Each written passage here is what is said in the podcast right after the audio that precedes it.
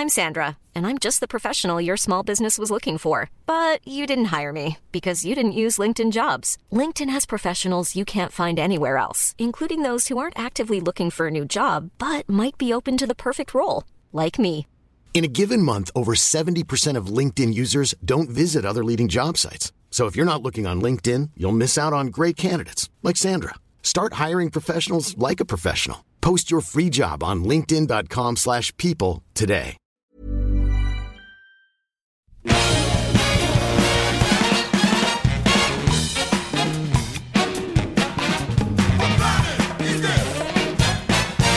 Bienvenue dans ce nouvel épisode de Capture Mag, le podcast. Alors, nouvel épisode, épisode 33 toujours, hein, puisque le mois dernier on s'était arrêté à, à la première partie de la carrière de Sergio Leone. Donc maintenant c'est la deuxième partie, donc on est toujours dans l'épisode 33. Je suis Stéphane Moïsaki, je suis votre hôte.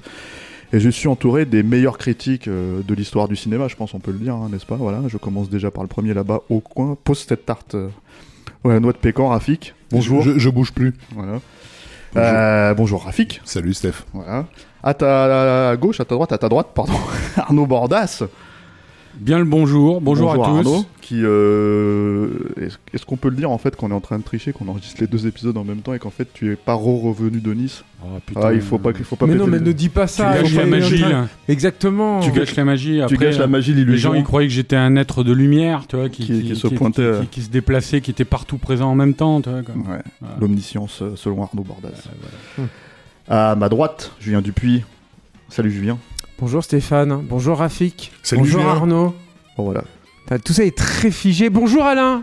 Non, Alain, tu le laisses là. Non, non, Alain, c'est- Alain, c'est Clémence, Là, tu viens de spoiler, là, il l'avait pas présenté c'est, encore. c'est Clémence, ici c'est Stéphane. Tu D'accord, vois, ok, donc ok, euh, oh voilà, là tu vois, là. euh, Clémence elle est bienveillante, Stéphane il est moins bienveillant. Alain il faut qu'il fasse son métier, faut pas le, le, le- voilà, le, le déconcentrer. Alors messieurs, vous êtes prêts? Alors, eh, eh, trois films, hein, en gros. Hein.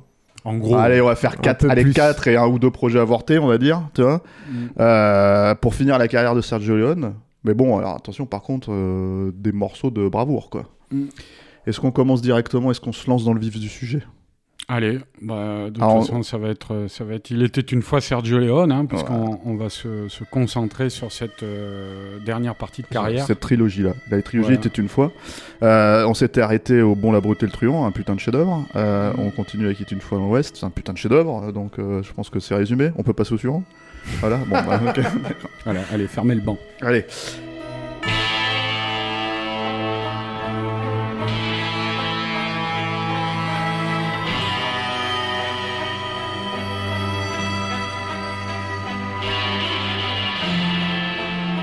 Il était une fois dans l'Est, Arnaud.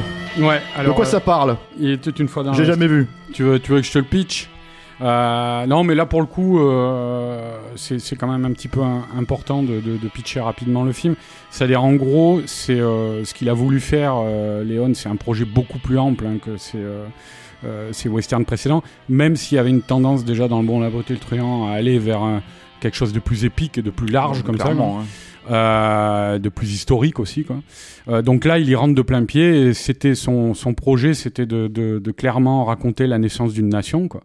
Euh, et notamment à travers un, un des éléments euh, constitutifs euh, très importants quoi, de, de, de cette euh, construction-là, c'est le chemin de fer quoi, qui traverse les États-Unis à l'époque et qu'ils sont en train de mettre en place.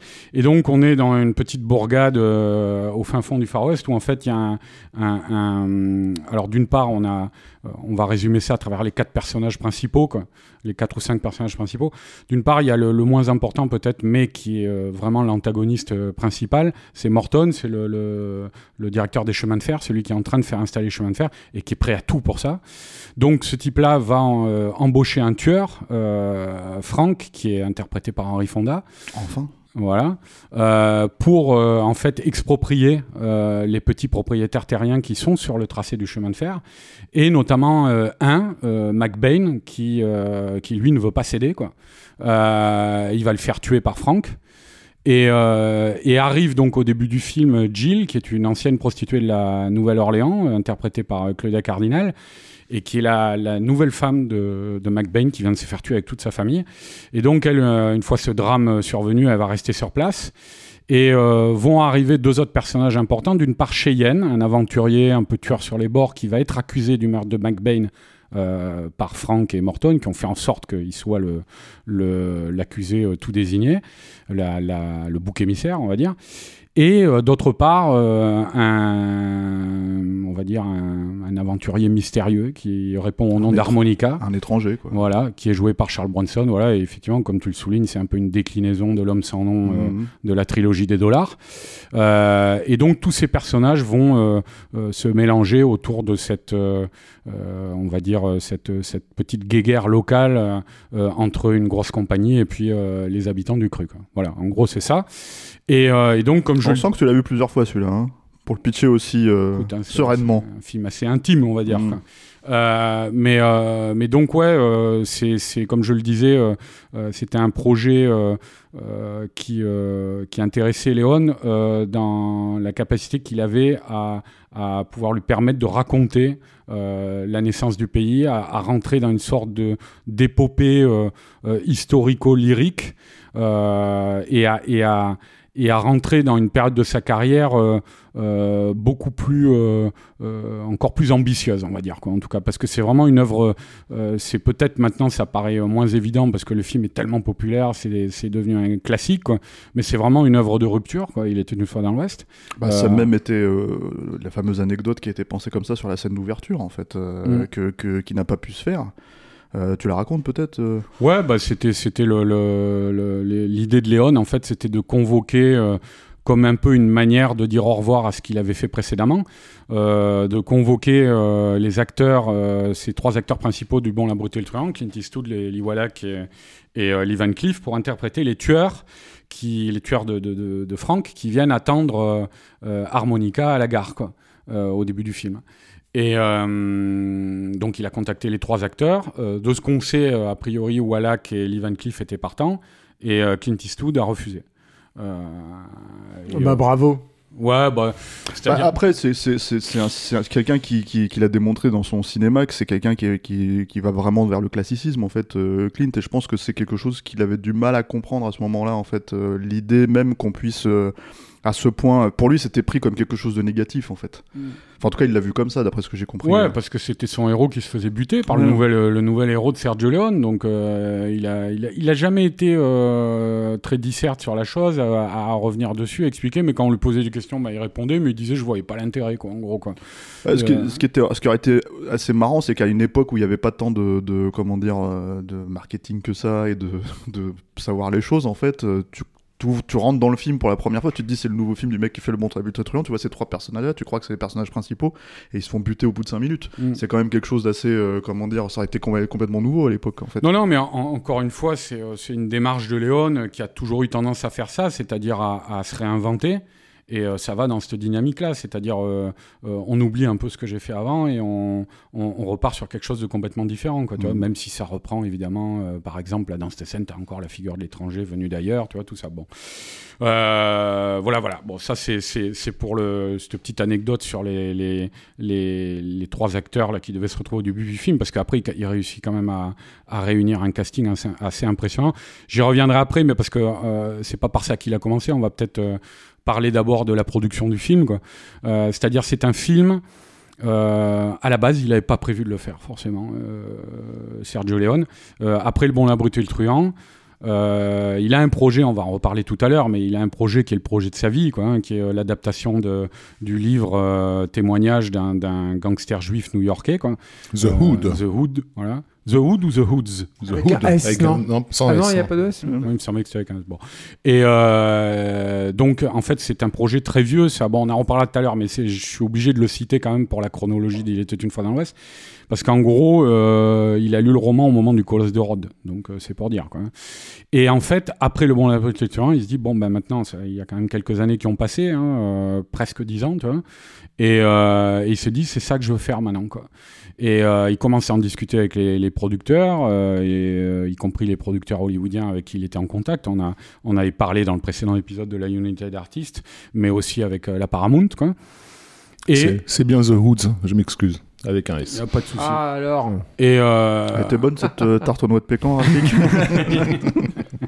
Merci de nous rejoindre. Et donc oui, donc je disais ouais la, Paramount aussi.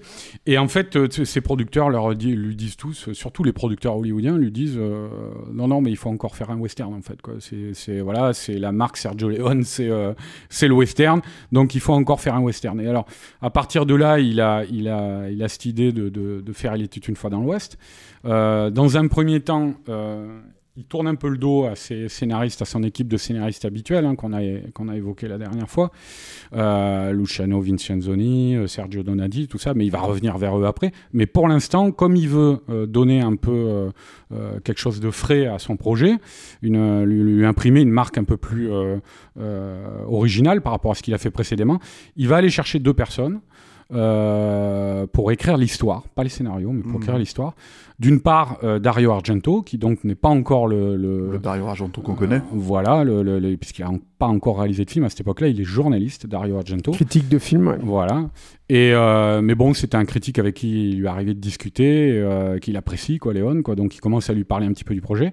Et l'autre personne, c'est Bernardo, Bernardo Bertolucci, qui, qui, qui, lui non plus n'est pas encore devenu le, grand, la grande personnalité du cinéma italien qui va devenir par la suite, et qui est dans d'ailleurs dans une période un peu de galère.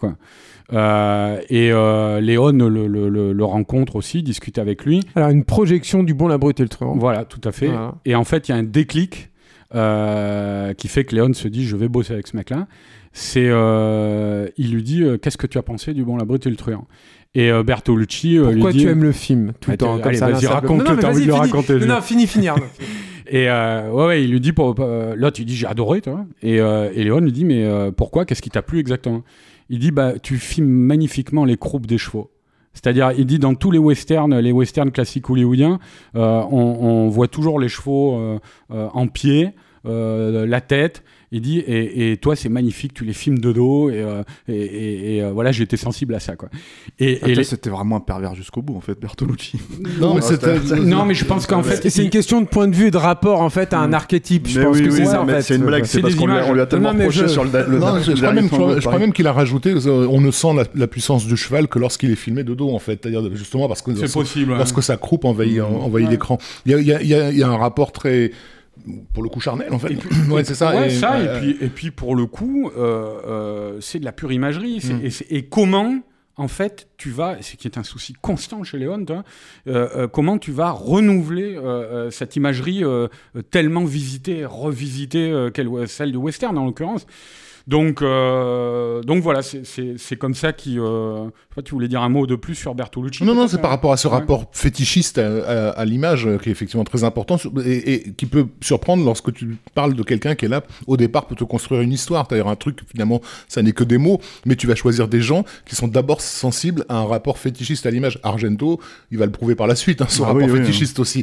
Euh, alors que ce sont des intellectuels aussi, Bertolucci et Argento à cette époque-là, mais des intellos en quête d'un rapport euh, fétiche euh, au cinéma. Donc c'est intéressant. Et d'un rapport euh, charnel, comme tu mm. disais, parce que tu employais cet adjectif, d'un rapport charnel au, spectateur aussi. Quoi, tu vois, parce que c'est un souci constant, ça, chez, chez Léon. cette imagerie-là, il ne la fait pas tournebouler dans sa tête en boucle, enfin en en, circuit fermé. C'est clairement, il a toujours à l'idée de ce que ça va provoquer chez les spectateurs. Je sais qu'après, euh, après avoir rédigé donc l'histoire avec euh, euh, avec Bertolucci et ils ont pas rédigé apparemment en fait. Hein. C'était, enfin, ils ont vraiment couché sur papier quelques quelques idées. Ils ont surtout discuté beaucoup beaucoup de cinéma, des westerns, de, western, de l'histoire du western, de comment ils, se positionnaient aujourd'hui par rapport au western. Ils ont essayé à partir de ces observations là, de ce point de vue assez analytique, ils ont commencé à coucher en fait des idées sur comment tu peux construire une histoire qui serait euh, une espèce de film à la fois miroir et somme en fait sur tout ce qui s'est passé dans l'histoire du western jusqu'à présent. Et ils ont commencé à, coucher des trucs qui étaient apparemment en plus, euh, enfin si on en, croit euh, Sergio Donati qui est arrivé après, qui était très jaloux en fait de pas être dans la boucle dès le début. Ils étaient quand même relativement théoriques et c'était pas encore sous la forme d'un récit filmique Alors, exploitable. moi je pense qu'il y avait quand même parce que Bertolucci il en a pas mal parler, quoi. Et euh, il y avait quand même tous les, personnages principaux qu'ils ont posés. Parce que, par exemple, euh, euh, Jill, le, personnage interprété par Claude Cardinal, euh, Bertolucci dit que ça a été, c'est quasiment lui qui est à l'origine du personnage, quoi, mm. d'après lui. C'est-à-dire, il y avait toujours chez Léon cette idée de dire, en fait, quand on est dans le cadre du western. C'est très compliqué des personnages féminins parce qu'ils sont pas là pour faire avancer l'intrigue. Il disait par exemple dans Règlement de compte à Hockey Choral, je ne sais plus quelle était l'actrice exactement, non je ne sais plus. Mais euh, il disait, elle n'est là que pour mettre en valeur Burt Lancaster. Elle ne sert à rien dans l'histoire. Elle est à la fenêtre. Voilà. Je crois que c'est ça l'expression qu'il utilisait. Et, et, euh, et, donc, tu avais, avais, ce, ce souci-là qu'il travaillait. Et en fait, c'est Bertolucci qui a, qui a développé le personnage et qui l'a rapidement euh, fait comprendre à, à Léon que c'était intéressant d'avoir ce personnage-là. Et euh, Léon, c'est que quand tu arrivais à le convaincre, apparemment, après, boum, il partait. Et, et Bertolucci, il dit, alors c'est lui qui trouve que l'idée était magnifique, il dit par exemple, mais bon, ils l'ont pas fait, pour cause, c'est Léon, il avait commencé à, imaginer dans la fameuse arrivée de Jill euh, par le train, euh, dans cette scène magnifique là, avec la musique de Morricone là, qui est grandiose aussi. Euh, elle, sort, elle sort du, train et Léon avait écrit la scène comme ça, C'est-à-dire, et tu vois, donc ils avaient commencé à écrire des bouts de scène aussi, hein, mhm. apparemment, quoi. Et il, il, décrivait le pied en gros plan qui, qui sort du, du train sur le marchepied, et là la caméra passe en dessous de ses jupes et on voit qu'elle n'a pas de culotte. Et, euh, et euh, Bertolucci, il trouvait l'idée magnifique parce qu'en fait, il, il, pensait que c'était une manière de définir le personnage euh, visuellement. Parce qu'une une nana comme ça, bah, c'est clairement d'entrée, tu sais que c'est une prostituée, quoi, tu vois.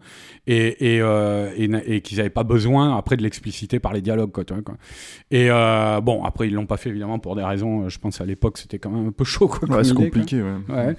Le, le, c'est aussi un personnage qui est dérivé d'un autre personnage classique euh, de, de l'histoire du western. C'est basiquement euh, euh, John Crawford dans, dans Johnny Guitar, hein, qui, est, qui, est, qui, est, une prostituée, qui, qui, a une, qui possède un, comment dire, un, bout de terre que, que les gens veulent, et qui en plus se fait assister d'un, d'un, mystérieux, d'une mystérieuse gâchette qui, qui joue la guitare, qui joue la guitare et, qu'on désigne par son instrument. Donc, mais c'était une, référence, c'était une référence consciente, hein, je crois. oui, oui, bien sûr, mais ça fait totalement.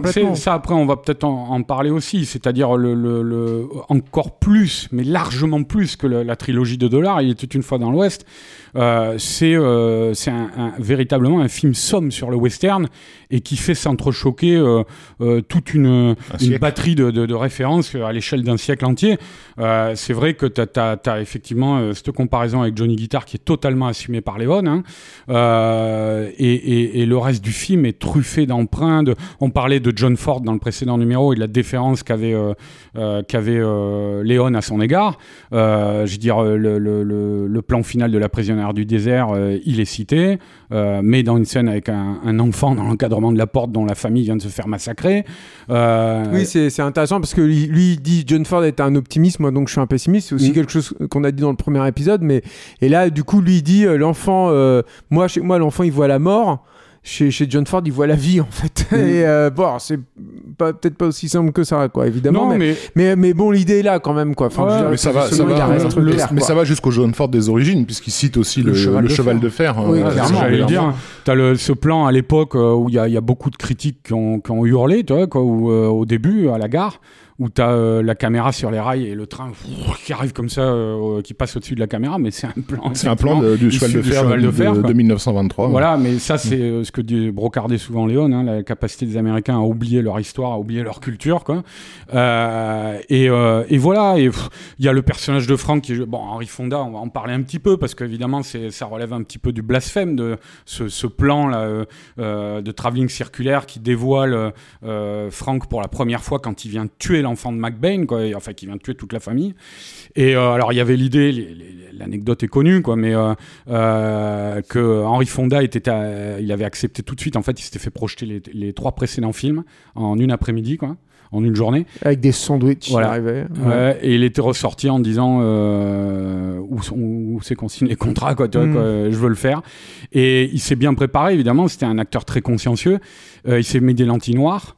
Euh, je crois qu'il s'était mis une moustache. Oui, oui. Il s'était euh, teint les cheveux même, non? Il s'était durci, quoi, vraiment le visage pour, pour être ce tueur impitoyable qui est Franck. Quoi.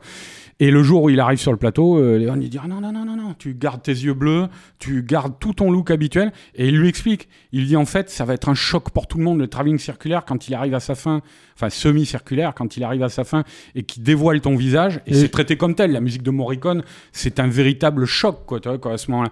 Et, euh, et, les gens en fait, ils ont en tête Lincoln, ils ont en tête euh, euh, Tom Joad des raisins de la colère, tous ces personnages vertueux et droits qu'avait magnifié John Ford. Et pour eux, c'est un choc total. Et ça le sera à tel point que le film se viendra aux États-Unis. Ça sera un carton dans le reste. L'idée, c'est qu'ils se disent putain, mais c'est Henry Fonda, quoi. Que littéralement, ils aient conscience que ce soit l'acteur, en fait, qui, qui, qui, voilà. qui, prenne ce rôle-là. Et alors, bon, je vais terminer, je vais vous laisser parler un peu, mais, non, non, mais euh, c'était, c'était hein. juste euh, par rapport, euh, pour terminer sur Henry Fonda. Euh, c'est pareil, euh, là aussi, on, a cette parfaite connaissance du cinéma américain euh, qu'a Sergio Leone. C'est-à-dire, beaucoup de gens se sont dit comment ça, mais Henry Fonda dans le rôle d'un tueur qui tue un enfant de sang-froid, c'est inadmissible, tout ça.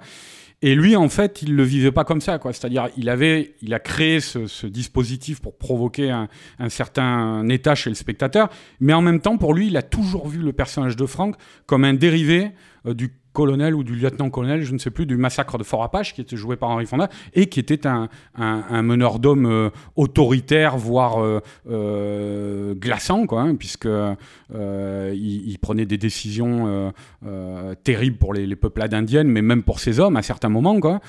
c'était, c'était un personnage assez antipathique. Et en fait, Léon avait conçu le personnage de Frank comme une sorte de dérivé terminal, quoi, en beaucoup plus monstrueux quoi, du colonel de, du massacre de Fort Apache. Quoi. Mm. Euh, non, bah, je sais pas. Euh, non, bah, après, il y a tellement de choses à dire en fait. Sur Il était une fois dans l'Ouest, c'est compliqué. C'est quand même le premier film où il va tourner aussi aux États-Unis, mine de mm. rien, quoi. Ça, c'est c'est quand même très important. Tu parlais du tout du, de son attachement à Ford, mais il y a cette anecdote aussi euh, à la fois, enfin, très éloquente, je trouve, où quand ils ont fait les repérages. Euh, Léon en fait avait tellement en tête tous ces films là qu'il s'arrêtait en fait notamment à Monument Valley il disait voilà il montait sur le toit de la voiture, il disait cet axe-là, cet angle-là, c'est dans tel film en fait de, de Ford, ce, truc-là, c'est dans tel film de Ford et tout. ils ont fait en fait ces, ces repérages comme ça, euh, et ça c'était euh, c'est flagrant.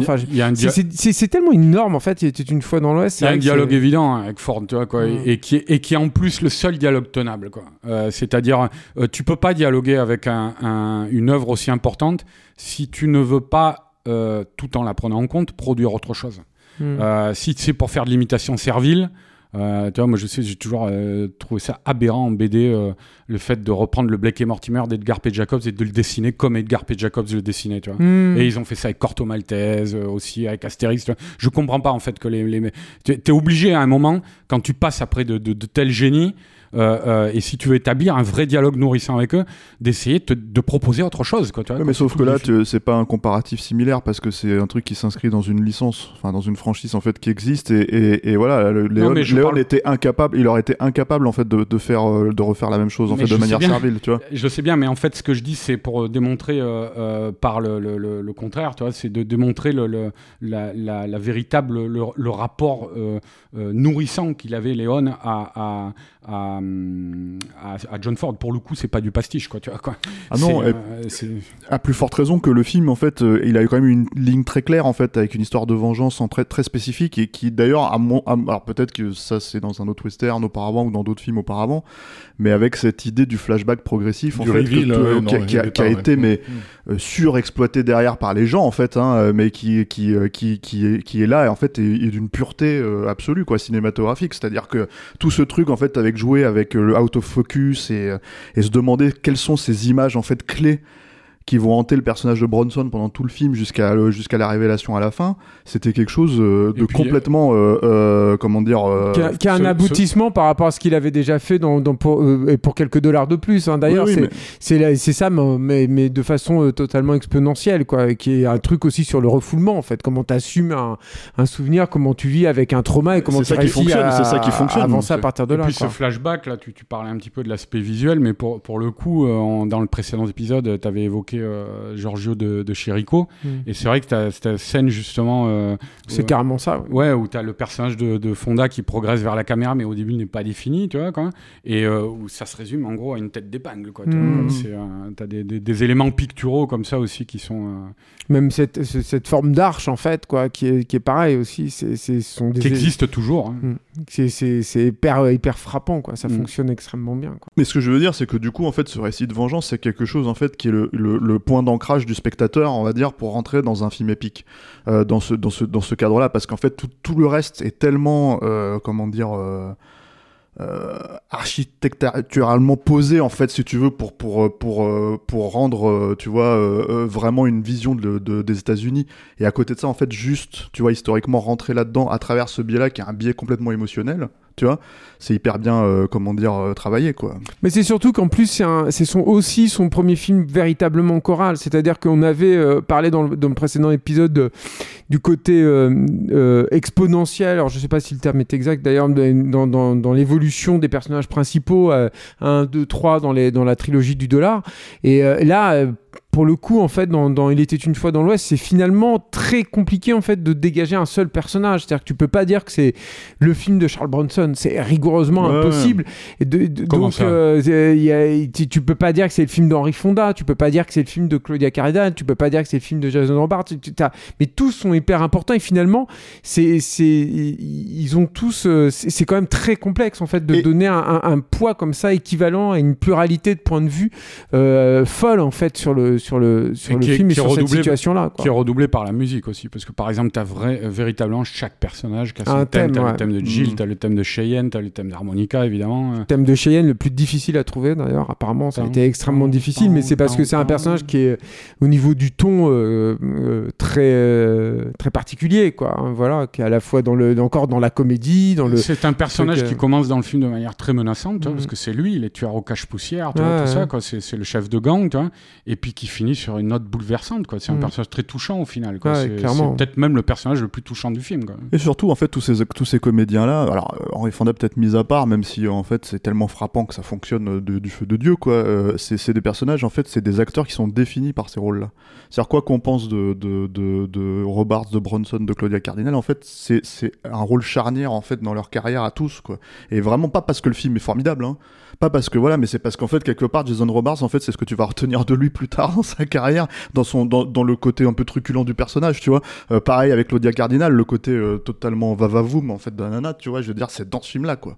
Tu vois, c'est, tu peux pas le, le, louper, quoi. Tu vois, elle est juste magnifiquement belle. Moi, je, je, l'avais interviewé il y a quelques années. Allez, je vais faire un peu de. Je l'avais interviewé il y a quelques années. Je lui, je lui avais avoué que c'est, ça avait été mes premiers émois adolescents. Et alors, nous nous oh tout. non, mais elle est, elle est, non, non, elle est hallucinante. hallucinante. C'est incroyable c'est une des plus belles femmes vues à l'écran. Euh, pour moi, ça a été longtemps la femme quoi, tu vois, dans ce film quoi. Et euh, bon, je lui avais dit quand même en restant Merci Arnaud. En, restant digne. Non non, mais elle avait été adorable parce que en restant digne. c'est fini, oui. et, euh, et euh, non, elle, elle, elle, avait été adorable parce qu'elle m'avait dit ah bah alors je vais vous raconter une histoire. Bon, mais qu'elle a déjà raconté, tu vois quoi. Mais c'était la, la, scène d'amour entre entre Franck, entre Henri Fonda et elle quoi, avait été tournée en studio avec euh, quasiment tous les techniciens autour d'eux. Quoi. Donc elle disait c'était déjà assez impressionnant. Et surtout, elle a dit, je pense que ça devait être très gênant pour Henri Fonda, et c'était déjà de toute manière très gênant pour moi, parce qu'il y avait la femme d'Henri Fonda qui a pris une chaise, qui l'avait mis à côté du lit, et qui s'était mis à leur hauteur, et qui les regardait pendant tout le film, pendant toute la scène. Ah, là, on parle de Claudia Cardinal quand même, c'est ça le truc aussi. Quoi. C'est que forcément, ah oui, je pense qu'elle avait peur, Madame Fonda. C'est clair. Hein, Popopo. Énorme budget aussi. 3 hein, millions de dollars. Faut le dire, quoi. C'est-à-dire qu'il a, il a carte blanche sur tout. Les, les anecdotes aussi sont fameuses. C'est ça aussi qui est compliqué, peut-être aussi sur. Il était une fois dans là, c'est que c'est un film qui a été tellement euh, commenté et tout. Mais bon, voilà, il ramène de la poussière euh, de, de, des États-Unis pour euh, être raccord sur certains effets de tempête dans, dans, dans, des scènes tournées en intérieur sur, sur Tinetita. Il, y, a, il y a le et ouais, avec les, scènes avec Monument Valley, quoi, justement. Et il y a une, cette scène dont, dont vous parliez tout à l'heure avec le, le, le, le, mouvement de grue, en fait, qui accompagne l'arrivée de Claudia Cardinal. Euh, mm. C'est, il a fait venir une grue euh, Chapman, en fait, qui coûtait les yeux de la tête, euh, qui, qui, était une, je, me demande même si c'était pas la plus haute à l'époque, mm. spécialement sur le, sur le plateau. Donc il avait accès à une machinerie aussi à laquelle il n'avait pas accès auparavant. Mm. Puis c'est un plan qui a marqué, mais qui a été cité je ne sais combien de fois. Hein. Dans le premier épisode, on parlait de, de Retour à le futur. Bon, c'est cité dans le 3, mais enfin, c'est pas, c'est pas le seul, quoi. Mm. Ça a été cité énormément, énormément de fois. Et c'est pareil, toujours un, plan aussi sur le contraste. C'est-à-dire que c'est, aussi un plan, on parlait beaucoup aussi de ce rapport entre les visages, le gros plan et le, et le, le plan large. Là, tu, ce qui frappe aussi dans ce, ce mouvement-là, c'est évidemment le, le, sens du suspense, le, la gestion du temps qui est hallucinante, la, la concordance entre le temps et le, le, mouvement musical, en fait, qui s'instaure là, et notamment le, le crescendo. Et, et puis, le, le et puis euh, ce, ce, contraste entre un, un, plan très rapproché à la, euh, en tout cas en début de, en début de plan et, euh, et ce plan large qui est épique, quoi. voilà. Hein, et qui aussi instaure un truc qu'on voyait déjà d'ailleurs dans le monde abruté le tronc, mais qui va aussi devenir récurrent dans la, la filmographie de, de, de Sergio Leone qui est, qui est cette cette gestion euh, incroyable, mais je pense qu'il vient aussi de sa formation d'assistant réel et tout, cette, cette gestion incroyable de, de,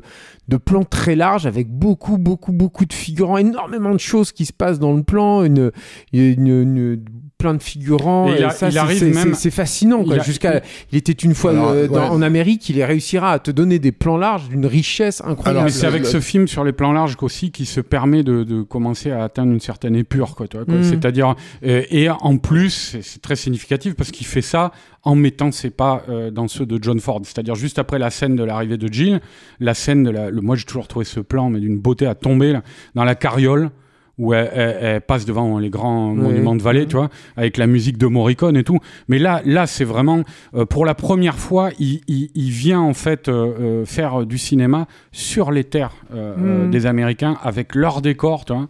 Et, et, ce plan, il est, il est vraiment. C'est le film aussi qui cherche à, à, adouber en fait ce qui était encore une fois à l'époque considéré comme du sous-western, quoi. C'est-à-dire que c'est quand même aussi incroyable. On parlait beaucoup de cinéma, cinéma dans le premier épisode, mais c'est quand même il y a un truc moi qui m'a toujours fasciné aussi dans Il était une fois dans l'Ouest. Enfin, pas toujours, parce que quand j'étais petit que je le voyais, je trouvais ça juste euh, génial, euh, cool et tout. Mais, mais par contre, après, quand tu connais un tout petit peu le truc, c'est, ce qui est incroyable, c'est ce côté patchwork et qui fonctionne tout à coup. Tu dis, putain, mais donc il peut mêler euh, Tinechita, Almeria et Monument de Vallée. Tu vas, il va à Monument de Vallée. C'est, qu'est-ce que tu as de plus américain que ça, quoi?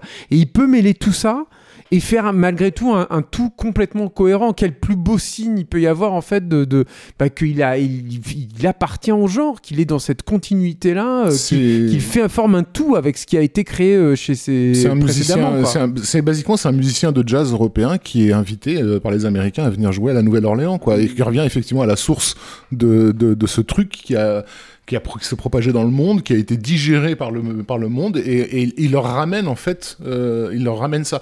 Euh, c'est un film aussi, et je pense que c'est quand même euh, important, parce que dans l'histoire du western américain, il n'y a pas ça, c'est un regard euh, étranger sur, euh, sur, la, sur la culture américaine, sur la constitution du mythe du mythe américain euh, par, par à la fois l'histoire, donc le chemin de fer, etc., mais aussi ce que le cinéma en, a fait. Euh, ces plans, euh, ce plan gigantesque au-dessus de la ville, extrêmement bien chorégraphié, avec euh, des figurants dans tous les coins, il renvoie à ce que King Vidor faisait déjà dans, dans, dans Duel au soleil, qui est une autre, bien sûr, des 150 références du, du, du, du film, sauf que Vidor, il, il s'en servait pas comme commentaire. Mmh. Euh, il le faisait parce que c'était beau et parce qu'il avait les moyens de le faire. Quoi. Là, là où c'est Sergio Leone, c'est je, je, je, suis en train de lire l'histoire du, du, du, du, western américain. Mais c'est un regard vraiment européen. Le fait que le film se soit planté aux États-Unis est très intéressant, je pense, à ce niveau-là, parce que c'est quand même une grosse plantade. Hein. C'est le je crois qu'il est le 23e au box-office l'année de sa sortie, euh, en dessous, euh, alors que je sais pas moi, Costa Gavras avec euh, Z, qui est un, lui pour le coup un film vraiment européen, euh, cartonne quoi. Euh, donc c'est. On était aussi dans cette ambiance-là. Voilà, le, hein. le, carton de l'année, c'est ce qui sort en 69. Le carton de l'année, c'est Butch Cassidy et le Kid, avec une musique quasi française aussi. Tu vois, bon. aux États-Unis, hein, précisément. Bien, dans, dans le reste du monde, en Europe, alors, alors qu'en Europe, c'est un carton monumental. voilà, dans le précédent 14 est- millions. ouais, euh, Australie en aussi. entrée. ça- ça a 14,8 très, en- très bien marché. En. Allemagne, on est dans les, dans les 13 millions de spectateurs. Enfin, c'est, c'est du délire euh, absolu parce qu'effectivement, les Européens voient bien que c'est leur leg à eux. Allemagne de Euh, l'Ouest en plus à l'époque. Et Enfin, je le pense, centre, ouais, ouais. je pense à ce moment-là, je suis très fier de vous, messieurs. euh, de, de tout l'épisode précédent, vous n'avez pas du tout utilisé le mot opératique, donc je l'utilise maintenant. Mais c'est un truc par contre que lui, et alors là pour le coup, il n'était pas d'accord avec ça du Sauf tout en fait. euh, sauf Ouais, que- après, bah, moi, je suis d'accord avec moi. Alors, euh, Léon, mais- Léon, excuse-moi. Mais ouais. tu parles par rapport à l'opéra. Lui, lui, il disait qu'il préférait l'opérette en fait à l'opéra. Ouais, mais Non, et c'est surtout que pour lui, en fait, il était plus dans le, la, la- la- dans le, dans la musique lyrique et euh, je, re- je vais, je vais vous retrouver en fait la citation. Ouais, si mais ce que je voulais dire par rapport à ça, c'est que c'est l'idée en fait que euh, euh, même si évidemment quand tu regardes un film comme euh, comment dire Le Bon Labo est truand et que t'as des scènes comme la scène d'Arch Stanton ou ce genre de choses en fait qui sont pour le coup vraiment qui t'emportent totalement musicalement et, et- et en termes de mise en scène et tout, c'est un film qui est plus sec. Alors que là, c'est un film qui est beaucoup plus émotionnel. Et du coup, en fait, je pense que c'est aussi ça qui fait qu'on rentre totalement dans le truc et que ça a transporté énormément de gens.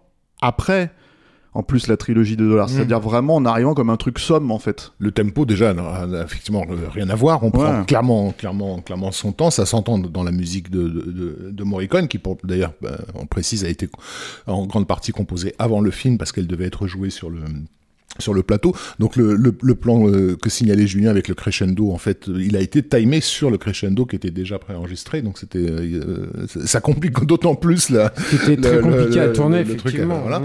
Euh, mais mais mais c'est surtout que ça donne euh, ça donne au film une patine de t'es en train t'es en train de, de, de regarder un album en fait de de, de, de vieilles photos ce que Léon faisait lui-même lorsqu'il lorsqu'il se, se renseignait sur une, cette époque avec une énorme amplitude. C'est-à-dire qu'en fait, il y a vraiment un truc où tu sens que le regard de Léon sur cet album de photos Mm. est primordial, en fait. C'est pas toi qui regardes ton non, album non, de sûr, photos, parce c'est que, lui, en parce fait. que, parce tu vois. que, parce qu'il regarde ces vieilles photos de personnes disparues et se demande qu'est-ce ce que tu fais quand tu regardes un vieil album de photos, tu, tu commences par t'intéresser au décor et après tu t'intéresses aux gens qui sont dessus et tu te dis Mm. mais il pensait quoi Euh, Cette femme, elle pensait à quoi ce jour-là lorsque la photo a été prise, tu vois? Et tu t'imagines ce qu'elle a, ce qu'elle a, ce qu'elle a pu vivre et porter en elle. Donc euh, ce- regard-là, est- est- il est, il est inscrit dans toute l'esthétique du, du film qui est, qui est vraiment pas la même que celle de, du Bon Non, la beauté et le truand, qui est un film, sûr. pas- tu l'as dit sec, mais aussi euh, dont les cadrages sont beaucoup plus anguleux.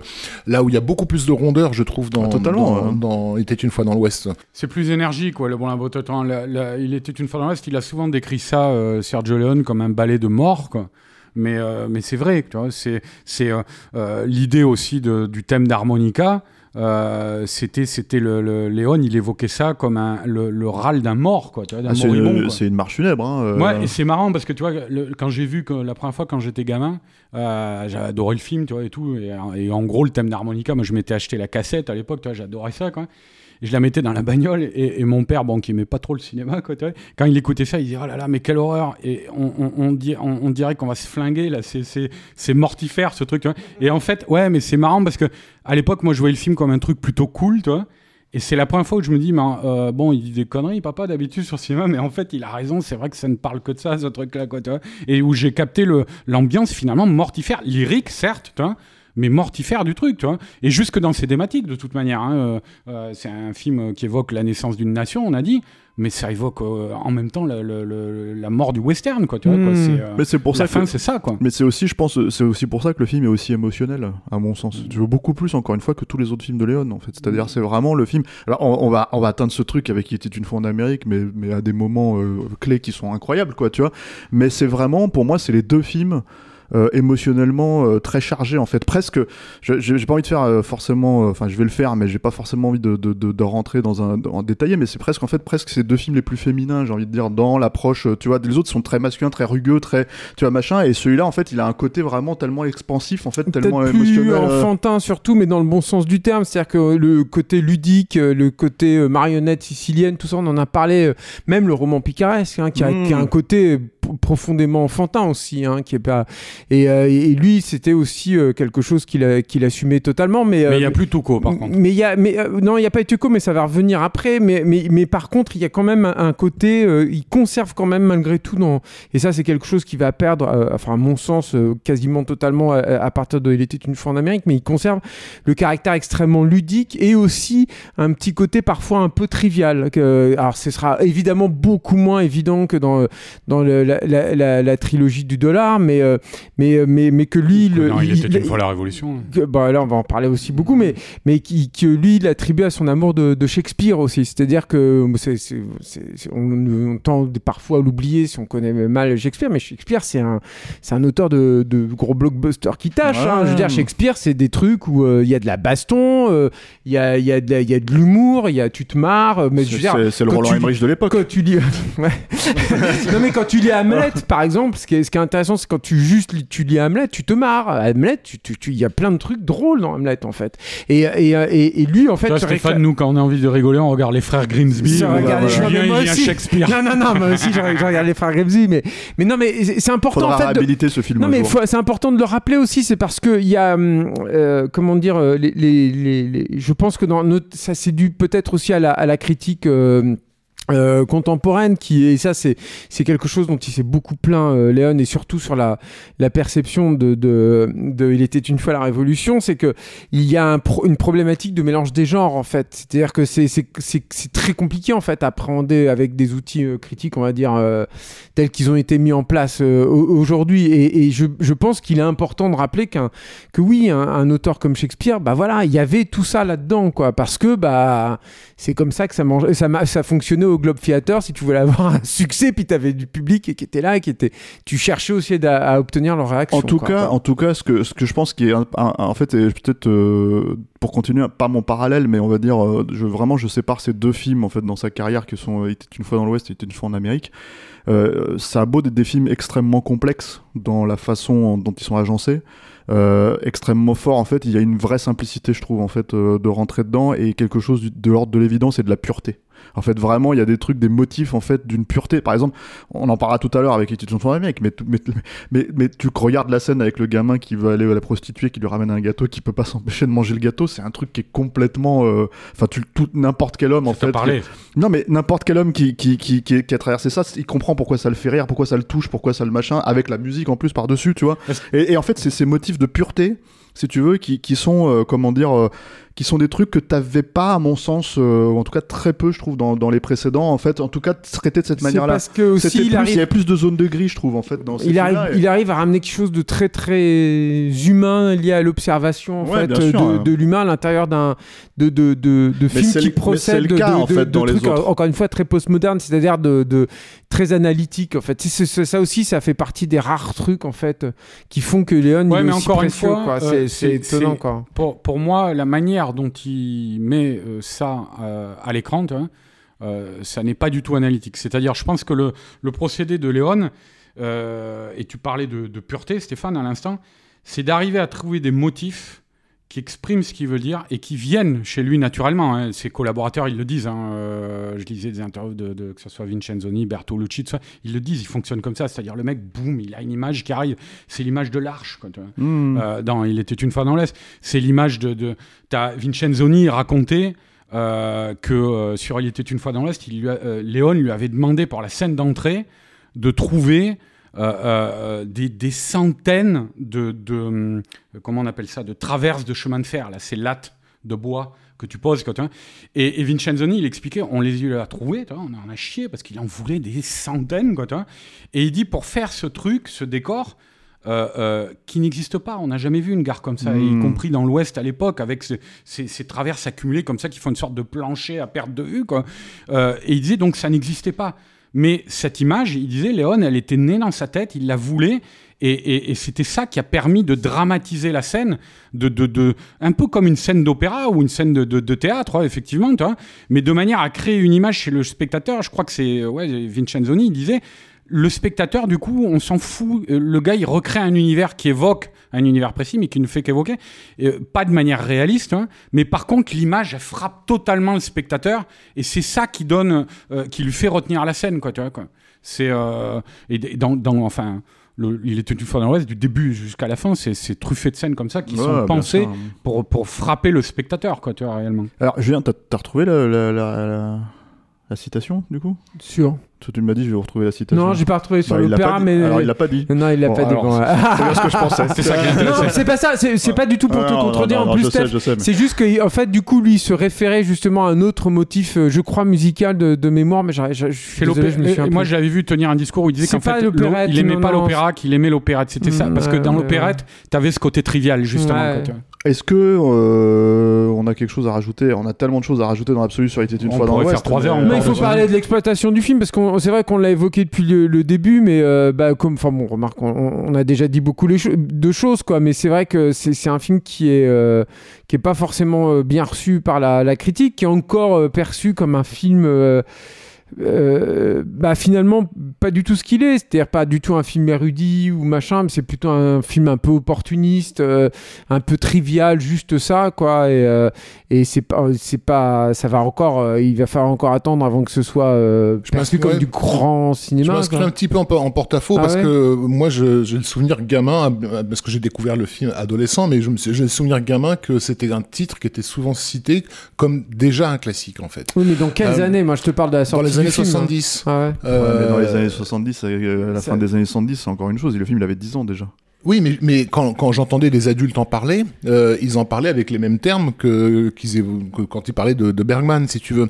Euh, Il y, a- il y avait, ouais, y y c'est, assez surprenant, mais effectivement, il y avait une différence vis-à-vis d'Était une fois dans l'Ouest euh, que, que, que je voyais se répercuter dans les dans, euh, dans dans les médias, dans la dans, dans la. Alors peut-être pas la critique officielle euh, qui a qui jusqu'au bout euh, il y en- y a voulu à mort à, à Sergio Leone, mais on va dire chez chez le public euh, peut-être middle class Oui, bah, ça, c'est pas Écoute, pareil. a- Ouais. moi, je, ce Ouais. que je sais, c'est que Léon, euh, il a clairement évoqué ça, quoi. C'est-à-dire, euh, il a dit c'est un film. euh, après, je pense qu'il y avait peut-être le, le vécu de la sortie américaine qui pesait pour beaucoup là-dedans, mais il, il- il disait c'est un film qui a été clairement méprisé à sa sortie par beaucoup de cinéphiles, quoi. Et il, en fait, il faisait le comparatif avec 2001 l'Odyssée de l'espace, C'est-à-dire, il disait c'est un film où en fait, au bout de 2-3 ans. Euh, les gens ont commencé à, à voir l'importance du film. Quoi, et, et, euh, Bon, si on évoque Kubrick, il y a juste une petite anecdote qui, moi, personnellement, euh, je trouve vraiment excellente. Où c'est après, il était une fois dans l'Ouest. Kubrick avait vu, il était une fois dans l'Ouest, et comme Kubrick le faisait souvent, eh ben, il contactait la personne qui avait Il fait les a le appelés au téléphone. ouais. Il a, il a appelé Léon pour le féliciter, quoi. Et, euh, et ils discutent, quoi. Je sais pas, la discussion dure une, une heure ou deux, comme d'habitude avec Kubrick, quoi. Et, euh, et donc, au bout d'un moment, il lui dit, euh, euh, Léon lui dit, euh, non, Kubrick dit à Léon, mais alors c'est curieux, j'aimerais que tu m'expliques quelque chose. J'ai acheté, j'achète toutes les musiques de Morricone de tes films, mais pas celles des films qui ne sont pas réalisés par toi de Morricone. Quoi. Et, euh, et où Léon, il lui répond, il dit euh, T'inquiète pas, c'est pas grave, euh, moi je détestais Richard Strauss avant 2001. quoi. Ouais, ouais, ouais, c'est vrai. Elle est géniale. anecdote. Mais euh, aussi Kubrick, c'est Lon aussi qui disait ça. Kubrick qui lui avait dit euh, j'aurais pas pu faire Orange Mécanique sans il était une fois dans l'Ouest aussi. euh, et Peckinpah lui dira aussi ça pour la Horde Ah sauvage bah, aussi. euh, donc euh, oui, c'est il est là aussi hein, l'impact du film. Mais effectivement moi, euh, enfin je parle Bah, comme souvent des je films parle pas comme ça. juste de, de, de, de petits groupes de public euh, français. Je me suis peut-être mal exprimé tout à l'heure, mais c'est vrai que d'un point de vue de la critique et tout, c'est pas. euh, Non, la critique institutionnelle, effectivement, elle lui en veut à mort. Je Voilà, crois- je ça crois- se je passe crois pas même- bien, quoi. Je voilà. crois même qu'il y avait un débat euh, sur une je ne sais quelle encyclopédie du cinéma où il se demandait littéralement s'il devait mettre le nom de Sergio Leone dedans. Enfin, c'est ça, on arrivait à des, à des extrêmes. ce que tu disais là, c'est très vrai. C'est-à-dire, tu parles de Peckinpah, on parle de Kubrick, tout ça. euh, C'était un. Il y a des films comme ça dans l'histoire du cinéma, et on l'a vu surgir nous euh, re- relativement récemment là avec Mad Max Fury Road, qui deviennent des, des, quel que soit le- leur succès de toute manière, mais qui deviennent des films de réalisateurs. Quoi. Hmm. C'est-à-dire où tous les réalisateurs sont frappés par le film, euh, par se dire mais attends mais comment, euh, qu'est-ce que c'est que ce film, comment ça se fait, Comment est-ce possible? Et, et- et ils se mettent à tous en parler, euh, euh, ça a une influence sur leur œuvre, et c'est là où tu vois euh, ces bornes-là, l'importance qu'elles ont, et ben ça a un taux d'un, ça a besoin d'infuser pendant 2-3 ans, quoi, tu vois, et puis après, euh, boum, tu vois les résultats dans les salles, quoi. Et puis après, euh, bon, donc échec en- aux États-Unis et énorme succès ailleurs, notamment en France. Quoi. C'est 14 sur- millions d'entrées Voilà. en France, ouais, c'est énorme, hein, ça reste encore un des, des- des plus gros succès sur le, le territoire français, quoi, pour un film, euh, Avec les visiteurs. Et, et bienvenue chez HT maintenant. et Titanic, Et il fallait. Titanic, oui, c'est vrai. Avatar. et, et la, et la grande évasion. Mais moi, je pensais vraiment. euh, Mais voilà, je crois qu'on a cité les, les- les- les premiers, là, tu vois, quand même. Ouais. Et euh, non, non, c'est vrai que un, c'est un film en plus. Bon, alors évidemment, tu avais euh, je pense qu'en France et en Europe, euh, mais notamment en France et en Italie, la présence d'une actrice comme Nicolas Cardinal, ça fait beaucoup, quoi, aussi. Euh, ça a joué. La en musique tout cas. de Morricone aussi, hein, qui était. Ça, non, Rafi bon, en parler euh, mieux que moi, mais c'est devenu des, des, des singles euh, À n'en plus qui, finir. qui à n'en plus finir. Ouais, et puis, tout, euh. enfin, tout bêtement, euh, Léon, euh, pour le coup, euh, il avait peut-être pas la critique derrière lui, mais il avait clairement le public. Donc au bout d'un moment, c'est-à-dire que euh, c'est- une de ces nombreuses scissions entre les deux. Donc, euh, donc euh, j'ai un peu envie de dire, euh, j'ai un peu envie de dire, et Non, puis, c'est- et aussi c'est aussi un film qui lui a amené un, un- un nouveau public euh, parce que ben, encore une fois les les, les précédents euh, la trilogie de- du du, euh, du dollar c'est des films de entre guillemets d'ado quoi. C'est des trucs que, que les que les hommes vont voir pour s'exciter.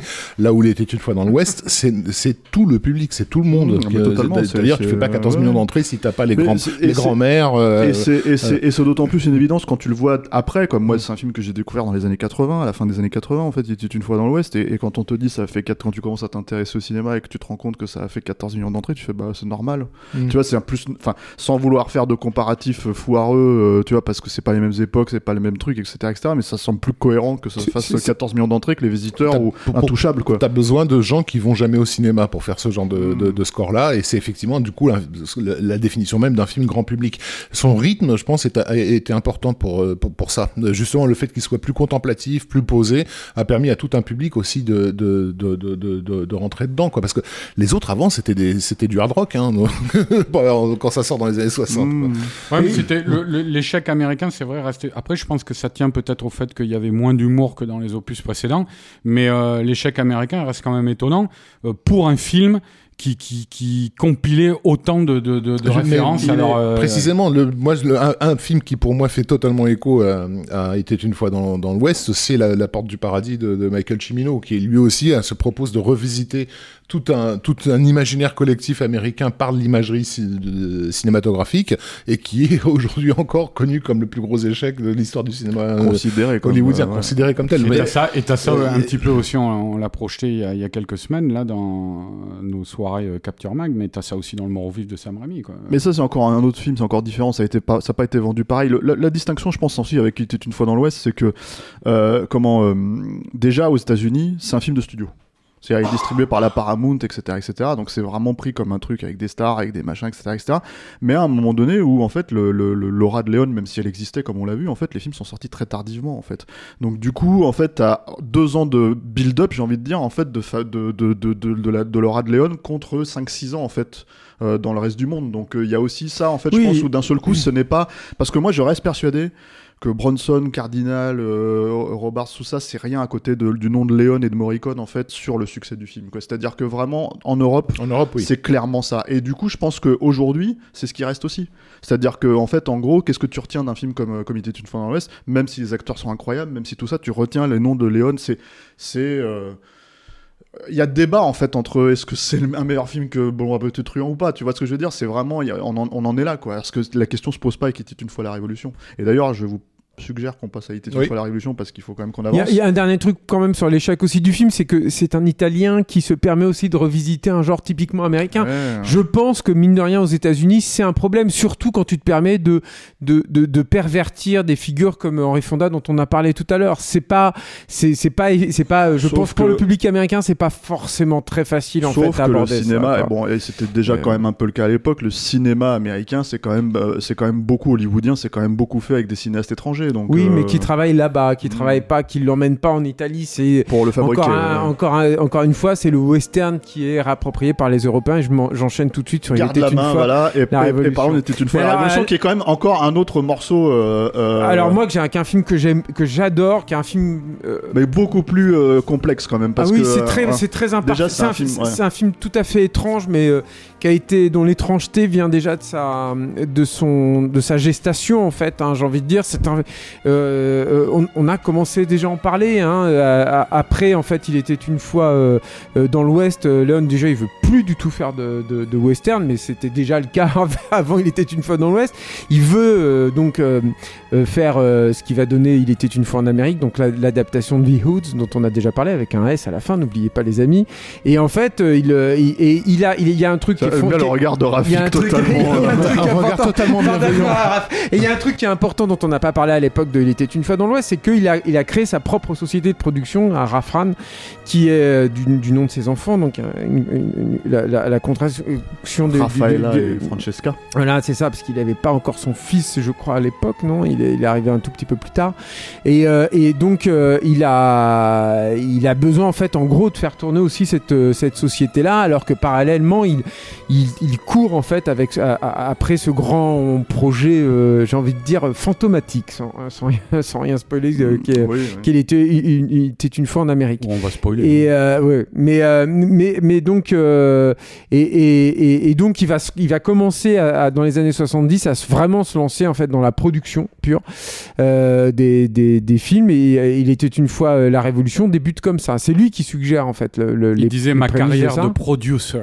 Ouais. Il, il mettait un point d'honneur. Ah, c'est- vrai, euh, bah, tu vois, ça, je ne savais pas, mais, euh, mais euh, donc il, il, il- en fait, il lance donc ce, ce, ce projet-là, il, euh, il, le pitch, hein, en gros, il le laisse se, se développer, La- et la United Artists se, montre son intérêt euh, très rapidement et se propose en fait de, de rentrer dans le, dans le montage financier en fait du film, et c'est là en fait où tout, tout va commencer à, à basculer. Dans les prémices en fait de, de, ce, de cette intrigue, il y a un reflet euh, de ce qui est en train de se passer dans le monde entier, qui est euh, une, une espèce de, de, soulèvement social en fait, euh, de, de, prise de conscience en fait sociale, euh, qui a un peu chambardé en fait euh, bah, la, terre entière, du Japon à la France évidemment avec mai 68, mais au Japon il y a eu des soulèvements euh, importants, aux États-Unis également, et lui donc il va essayer de voir, de réfléchir à ça, de commenter ça, en se reprojetant encore une fois dans, dans, l'histoire des États-Unis et en remettant euh, notamment le, le Mexique en fait au, au cœur du western, qui est aussi quelque chose, la révolution mexicaine, qui est aussi quelque chose qu'on lui doit beaucoup en fait à Leon d'avoir euh, à, à ce point-là en- encore une fois introduit cette euh, figure-là à l'intérieur de, l'histoire du genre. si- même s'il y avait quand même quelques films qui l'ont Il y avait déjà eu ça, euh, mais peut-être pas, peut-être pas à ce point-là. Et en tout cas, c'est vraiment un truc qu'on va pas sous retrouver. cet axe-là en tout Et cas. oui, et puis c'est un Puis truc qu'on va travers- beaucoup, beaucoup retrouver de toute façon dans, Hmm. dans le cinéma, euh, euh, dans le western italien, énormément. Ouais, à travers, à travers deux personnages quand même. alors voilà, ça aussi, donc il retrouve euh, à travers ça, et c'est là où on voit que bah, initialement il n'y a pas vraiment d'évolution. Enfin, si on doit dégager des, un, un motif qui est en train de se déployer comme ça dans l'œuvre de Léon, bah là il revient à un, à un duo en fait euh, au cœur du, du film. C'est ça en fait, ce- ce- le, le- le truc qui est euh, un, un Irlandais un, un- de, de, de, de l'Iran, enfin un indépendantiste en fait, euh, et un, un qui péon- n'existait pas normalement historiquement. Cette pas, mais c'est indépendantiste. il y a, il y a un, a un péon euh, et un péon euh, euh, mexicain et l'idée en fait de, de- Alors, les deux acteurs, James Coburn, donc avec oui, lequel il voulait tourner. euh, avant, avant ça, en ouais. fait, il y a, y, a, y a quelque chose qui est très très important, c'est que dans le motif en fait qu'il veut instaurer, lui initialement, il voit euh, Jason Robards et Malcolm McDowell. Et donc Robards pour le péon et Malcolm McDowell pour pour le pour l'Irlandais. Et l'idée en fait, Malcolm McDowell, évidemment, il était tout jeune hein, à l'époque, Mm. hein, il sortait justement de de, d'Orange Mécanique quoi. non, de il l'avait pas encore fait. Et il avait- ouais, ouais, oui, c'était If, oui, pardon, excuse-moi. Et- Il n'avait pas démarché Eli Wallach aussi et, pour le rôle du euh, péon ah, non mais c'est après ça. Et, euh, et en fait l'idée en fait euh, qui est hyper intéressante c'est pour ça que je m'accroche un petit peu à, cette, à ce truc là l'idée que moi j'adore en fait c'est que évidemment il y a, il y, a dans- il y a toujours l'idée de la fratrie qu'il n'a jamais eu hein. on l'a dit dans le premier épisode. Léon c'est un fils unique. Il a jamais eu de frère. Il, il- lui-même il le dit hein, il court après cette figure là en fait. La figure euh, fraternelle qu'il ne, connaîtra jamais. Mais il y a aussi un truc qui l'intéresse beaucoup là-dedans c'est que évidemment il, il cherche à, à renverser aussi les rôles en fait dans, dans ce duo-là. Et lui, ce qui l'intéressait, c'est que finalement le jeune Malcolm McDowell euh, devienne une figure de paternelle par rapport à un personnage beaucoup Mm. beaucoup plus âgé que lui, qui était donc euh, initialement euh, supposé être joué par Jason Robards. Évidemment, ça ça va pas du tout fonctionner en fait comme ça. Le, le film, donc la United Artists va commencer à, à leur mettre des bâtons dans les roues, à bloquer en fait le développement du, du scénario et va euh, leur, euh, leur imposer en fait euh, la- l'arrivée d'un d'un jeune euh, cinéaste de bah, on peut dire un peu de la nouvelle vague hein, enfin carrément de la nouvelle vague qui est Peter Bogdanovich euh, qui, qui vont faire venir en fait en, en Italie pour commencer à développer le, le film moi je pense en fait que euh, Ah, la nouvelle vague. Attends, la nouvelle vague. euh, re- re- Resituons pas la Nouvelle la vague. nouvelle vague la nouvelle, la-. Hollywood, mais, mais avec aussi euh, un, un point de un point de de, de repère euh, qui est euh, John Ford à nouveau. Euh, C'est-à-dire que Sergio Leone est et Bogdanovich, ils ont aussi la même euh, idole et la même figure tutélaire. Et Bogdanovich viendra euh, voir Léon avec sa, son livre mythique d'interview de John Ford dédicacé, tu vois, tout hmm. ça. Quoi. Mais, mais en tout cas, ça se passe très très mal. Quoi. Je peux le raconter parce que j'ai un petit peu de détails, mais je vais, je vais le raconter assez vite, mais c'est assez marrant l'histoire avec Bogdanovich. En fait, Léon racontait que Bogdanovich était, était arrivé à Rome euh, Avec sa sœur. Voilà, il va le recevoir à l'aéroport. Déjà, il dit euh, je le voyais pas. Et puis à un moment, je vois un mec avec des lunettes fumées, un trench coat noir, la fermé. Euh, il, disait, on aurait dit un agent de la CIA qui était accompagné d'une dame à qui il parlait comme une chienne, qui elle traînait des bagages de deux tonnes derrière. Et puis il s'avère que c'est lui, c'est Bogdanovich. Donc le mec dit bonjour, machin et tout. Il comprend que c'est sa sœur, effectivement, qui porte les bobines de son premier film, La, cible, Boris Karloff, mm. que Bogdanovich voulait montrer à, à Léon, puisque le film venait de sortir aux États-Unis et qu'il avait fait un peu sensation, tout ça. Et, euh, et donc, euh, ils arrivent. Et euh, alors, les sessions de travail se sont faites où, en fait, Bogdanovich était assis et Léon, comme souvent avec ses collaborateurs, il leur mimait de manière très animée l'histoire qu'il voulait raconter. Et Bogdanovich écoutait, derrière ses lunettes fumées, et terminait systématiquement en disant I don't like it. Comme ça. Et donc Léon, il dit ah, merde et tout quoi. Et, euh, et les séances de travail n'avançaient pas en fait quoi. Et à côté de ça, il y avait Luciano Vincenzoni, je l'avais dit dans le précédent épisode, mais qui jouait un petit peu le, qui était un petit peu quelqu'un qui, qui faisait tout ce que ne faisait pas Léon, c'est-à-dire aller dans les hautes sphères, la jet set, trucs comme ça, les mm. mondanités. Et lui, il s'est dit, je vais sortir un peu Bogdanovich dans, dans, le, dans les, belles soirées romaines, quoi. Donc il l'a emmené, et là, euh, Bogdanovich se réveille, il commence à discuter avec la comtesse de machin, euh, euh, le tel notable, tu vois, les trucs comme ça, et là, il s'éclate, il picole, il fait la fête. On a l'impression qu'il y était, Arnaud, quoi. Mais c'est ce que raconte Léon, hein. c'est très long hein, quand il le raconte mais là je vais très vite, quoi.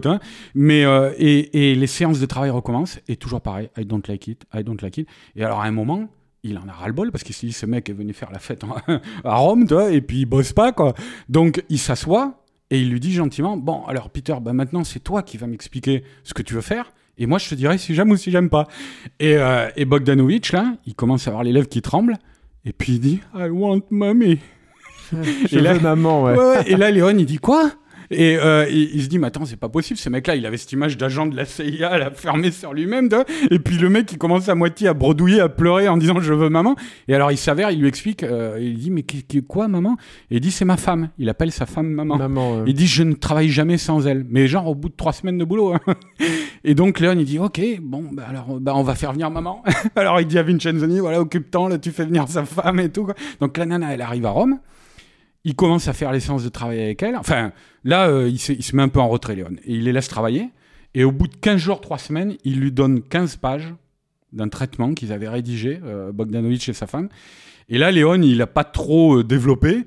Il a, il, a, il, a, il a, juste dit j'ai lu les 15 pages, je les ai enfermés dans le bureau, et puis j'ai dit à Luciano Bon, bah tu leur prends un billet retour et c'est terminé. Non, non, non. Ils ont envoyé en fait ces 15 pages à United Artists qui leur a dit Bon, vous nous renvoyez Bogdanovich et ils lui ont payé même un billet en. en ah, moi, j'ai pas cette histoire. Classe. Ah, si, moi, c'est Léon qui raconte les... ça. Oui, oui c'est raconté, raconté dans les entretiens avec Sim Solo. Sim Solo que et, euh, et, euh, et, il. Euh, et, et, après, c'est Léon. Hein, et, la, et, la United Artists dit Non, non, mais il va revenir, mais en, en classe touriste en fait. par par l'avion. Mais en tout cas, ça se, passe, ça se passe extrêmement mal et pendant ce temps-là, en fait, des frais commencent à être engagés en fait là-dessus. Léon, lui, pense donner les rênes du projet à Sam Peckinpah, mais la United Artists n'en veut pas, en fait, ne veut pas. Et puis, y a, et les acteurs finissent par être... Euh, euh, engagé. Donc, euh, comme tu l'as dit, effectivement, il veut Eli Valache. Sachant, mais... ouais, sachant que Peckinpah et Jason Robards euh, vont bosser ensemble par la suite, enfin, sur un, un dénommé Cable, Cable Hog, et, et, que, comment dire, et que Coburn a été, a été un des acteurs de Peckinpah mm. sur, ces, sur ces séries télé, enfin, sur ces téléfilms. Donc, y a, on l'a dit dans le, dans le, précédent épisode qu'il y avait quelque chose d'étrange qui se passait entre Léon et, mm. Peckinpah à, à, cette époque-là. Moi, j'ai pas de détails sur est-ce que Léon voulait vraiment de Peckinpah et pour quelle raison il en voulait enfin, Lui, c'est ce qu'il dit et ce qu'il a, a, dit dans, dans, dans Mais sa motivation, euh, il en parle parce que Non, bah, enfin, je crois qu'il appréciait beaucoup son travail et tout. Je crois pas qu'il en ait parlé. Peckinpah, Peckinpah avait dit clairement qu'il aurait pas pu faire la Route Sauvage sans. sans oui, bien sûr. Bah, c'est un peu évident quand tu regardes la Route Sauvage. Hein. Mais, euh, mais bon, donc bref, ça se, ça se fait pas. Donc les, les acteurs sont, sont embauchés. Et ce sera donc au final euh, James Coburn et, Rod Steiger. Rod Steiger, c'est pas du tout l'idée de, de Léon et c'est important, mais il venait de remporter un Oscar pour dans la chaleur de la nuit. c'était même euh, Liwala qui, qui avait été envisagé. Et oui, on l'a dit. je viens de le dire, mais la United Artists n'en veut pas. Et donc tout ce joli monde se retrouve finalement à Almeria en fait, peu avant le tournage. Il y a toujours pas de réalisateur et en fait, bah, Sergio Leone se retrouve piégé, doit en fait euh, euh, écope en fait du, du, film alors que le, le, scénario lui convient pas, que c'est pas totalement euh, terminé et tout. Et là, il se rend compte finalement qu'il a été piégé depuis le début, c'est-à-dire que les deux comédiens avaient signé avec la promesse que ce serait lui qui réaliserait le film et tout le monde a, tout mis en œuvre. Et lui, Léon, c'est un peu déchirant d'ailleurs quand tu, tu, l'entends en parler. C'est-à-dire que il s'est fait piéger par tout le monde, y compris par ses proches, y compris par sa propre famille et, des gens extrêmement proches en fait avec qui il travaillait, qui sont, qui ont tout mis en œuvre pour que finalement il se retrouve à la tête, euh, à la tête de ce film et il va faire venir sur le sur le, sur le plateau même euh, Donati en fait pour réécrire au fur et à mesure euh, il était une fois la révolution qui va du coup être et ça c'est de son propre aveu le, son projet le plus le plus douloureux en fait le plus compliqué en fait à, à, tourner le, le, et ça se voit moi je trouve que ça se voit dans le film hein. c'est un film c'est un film auquel il manque beaucoup de choses hein. donc oui, alors après, euh, oui, puis euh, alors il y a un gros problème donc avec Steiger, c'est-à-dire que le, le, Steiger c'est un, vrai euh, comédien de l'acteur studio en fait. Et, ça, ça, ça hérite en fait Sergio Leone au plus haut point. Il, il se supporte pas, il l'appelle sa caméra tout le temps et il, y aura des, des engueulades vraiment homériques à, base de, mots, enfin d'un vocabulaire particulièrement fleuri en fait sur le sur le tournage et, il trouve même que le que, que Steiger va, va, rabaisser en fait le jeu de le jeu de, de, Coburn. Finalement, ils vont réussir à trouver, il va retrouver ses marques en fait, c'est-à-dire petit à petit, et il va, il, il, il, trouve au début que ça, ça donc ça, ça Coburn a, est poussé en fait à avoir des réactions euh, au niveau de son interprétation qui ne conviennent pas au personnage, en tout cas tel que le voit euh, euh, Léon. Et en fait, finalement, il va réussir à retrouver en fait quelque chose, une dynamique qu'il avait déjà mise en place et dont on avait déjà parlé sur le premier épisode, qui est d'avoir un acteur qui soit dans le sous-jeu, euh, dans un, côté assez monolithique, qui, euh, qui, qui, est là et qui est présent principalement grâce à son charisme, à la, voilà, à ce qu'il dégage en fait à l'écran, et euh, face à lui un trublion, un, personnage beaucoup plus dans, dans, les dans, la grimace, dans les, dans, des mouvements de, de, de, de jeu en fait plus de la pantalonnade ou du slapstick euh, muet quoi en fait voilà. Et, il va retrouver en fait finalement un équilibre comme ça. Et il va aussi retrouver son équilibre en lui ça c'est quelque chose en fait qu'il disait aussi euh, très clairement c'est que euh, pour lui il y a le tout début en fait du film on est encore dans le western. Et à partir du moment où il y a l'explosion et la moto en fait de, James Coburn ce qui arrive finalement très rapidement ça doit être quoi au bout d'un quart d'heure dans le film quelque chose comme ça là on sort complètement en fait du western pour aller dans ce que lui il appelle le film politique. Euh, donc avec un, commentaire sur, bah, encore une fois, qu'est-ce que c'est avoir une, euh, une idéologie, qu'est-ce que c'est d'essayer de, la suivre, euh, qu'est-ce que c'est d'être pris en fait à, l'intérieur de, de, tout ça, et évidemment une, une, réelle distance par rapport à, par rapport à tout ce qui est en train de de se passer, tout ce qu'on peut avoir dans En tout cas, deux personnages qui incarnent euh, chacun une façon de, de, de soit de chercher à faire l'histoire, soit de, soit de lui tourner le dos. Hein, parce que donc, le personnage de Rod Steiger, euh, basiquement, ne, ne, se, ne, pas, ne suit pas de loi, ne se connaît pas de loi autre que celle de sa famille. quoi. Euh, c'est son, son mini-royaume, on va dire, et, presque en guerre contre, contre le, le, monde entier. Mm-hmm. euh, là, là, où, là où Coburn est quelqu'un dont on se doute qu'il a eu des idéaux déjà brisé par la par l'emprisonnement, la, torture, enfin la, perte de ses amis, etc. Quoi.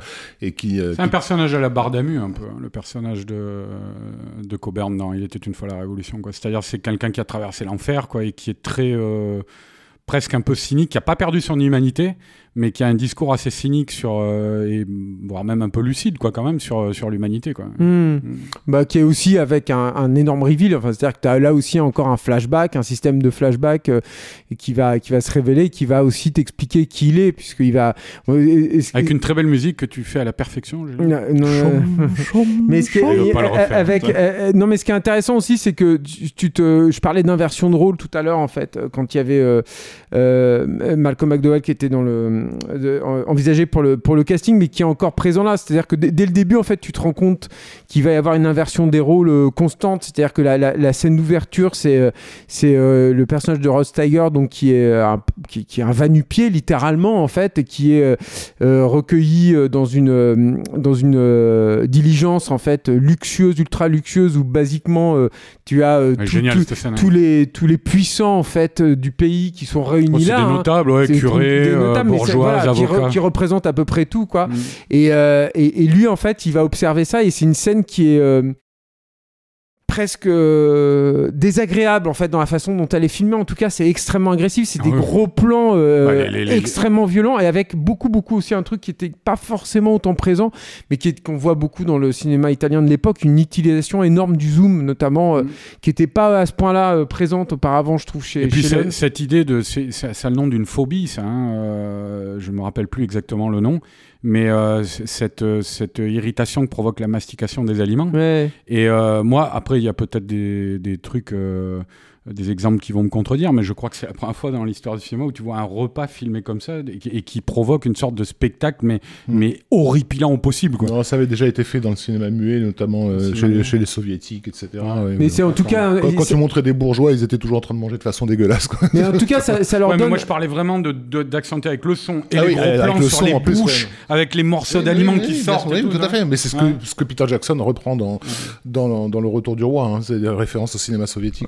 Ça, ça leur donne un côté en tout cas grotesque et surtout ça te donne l'impression aussi d'un monde euh, qui est en, pleine turpitude en fait, qui est, qui est déjà en fait, qui y a un truc qui merde en fait là-dedans. Il y a une fausse stabilité, c'est-à-dire que tu as, aussi ce mouvement incessant en fait d'une diligence qui est avec des chevaux qui sont, qui sont lancés au, galop. Et en fait, quand tout ça va s'arrêter, que la révolution va arriver, et ben tout à coup, euh, tout, tout, ce beau monde en fait va, va complètement s'effondrer. Et ceux qui sont, qui t'apparaissent comme étant plus stables et surtout extrêmement organisés, c'est justement la famille de, de, de, du péon en fait, et qui va, euh, qui va euh, en, gros euh, les montrer tels qu'ils sont, y compris euh, la femme dans une scène qui tout à fait dingue en fait, où il a, où basiquement il va la violer, mais en la violant, bah, il, révèle finalement le désir qu'elle a pour lui malgré malgré elle. Donc bon, c'est évidemment non, mais c'est inenvisageable en fait de faire une scène comme ça aujourd'hui.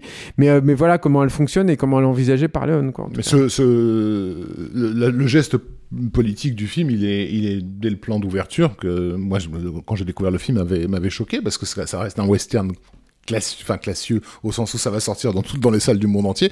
Euh, donc je, je, leur situe, ce sont des fourmis qui se font dégager par un filet de pisse.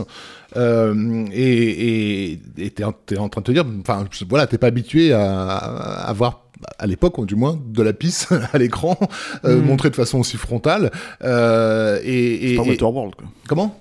Après Waterworld, n'est-ce pas Ils l'ont fait. Quoi. Euh, mais qui aussi te, te, te, te, dit clairement le film, en plus en France, s'appelle Il était une fois la Révolution. Donc tu as déjà cette idée de, de, de, de page d'histoire qui va être racontée et ça débute par cette image-là dont le symbolisme ne peut pas t'échapper. Quoi. la, Révolution, c'est un filet de piste qui dégage toutes les fois. Euh, ça parce qu'il était une fois la Révolution, c'est le titre français et tu as, plusieurs titres internationaux. la Testa, voilà, mais... Qui, qui, veut dire courber les chines, mais lui il voulait l'appeler Il était une fois la Révolution en italien aussi. Hein, c'est juste qu'il y avait eu le film de Bertolucci qui était sorti euh, peu avant, euh, je crois, avec, euh, avec De Niro et, et, Depardieu, en fait. Et qui, non, c'était après 1900. 1900, enfin bref, je sais plus, il y avait peut-être un. C'était après, c'était. Le, truc par rapport au filet de piste, juste, il y, y, a quelque chose qui est intéressant et qui fait que moi, ça n'a jamais été mon préféré. Il était une fois la Révolution.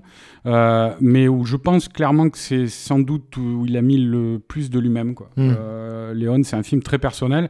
Et as d'ailleurs. Il disait que c'était celui auquel il était le plus attaché. Hein. C'est très dingue en fait. Ben, c'est-à-dire, tu sais, la, description que tu faisais du personnage du péon, euh, c'est vrai que jusque-là, euh, on en a parlé dans la précédente émission, tu vois, il y a eu beaucoup de. Le western spaghetti a amené ça, notamment avec le personnage de Tuco dans, dans, dans Le Bon d'un Bruté Truand. Mais là, il lui donne une vraie dimension humaine. Il était une fois à la Révolution. C'est-à-dire ce que tu disais, avec sa famille, avec. Il y a toute une communauté comme ça avec laquelle il interagit et qui le définit lui-même. Donc c'est pas rien ça. Mais, euh, mais après, ouais, non, sur le, côté personnel, euh, Léon, au début de sa carrière, il avait eu un, projet de film qui s'appelait. Euh, alors, il y en a certains qui disent qu'il a jamais travaillé dessus, mais lui, en tout cas, il en parlait beaucoup de ce film. Ça s'appelait Vallée Glorioso, la, rue glorieuse, je pense. Et c'était un film constitué de souvenirs d'enfance, en fait. Et qu'il a abandonné pour la raison que euh, Fellini avait fait Ivitelloni et qui, euh, qui racontait sensiblement la même chose, c'est-à-dire la, vie d'un quartier ou d'une petite ville de province comme ça. Lui, euh, Léon, c'était d'un quartier romain, celui où il a grandi. Euh, et en fait, la scène d'ouverture de ce film-là, Valet Glorioso, la, la scène d'ouverture, c'était des gamins, j'en avais parlé un petit peu mmh. l'histoire. qui pissent sur les marches. voilà, qui pissent sur les marches mmh. d'un escalier qui est fameux là-bas dans le quartier et qui joue à voir celui qui pissera le plus loin. Quoi.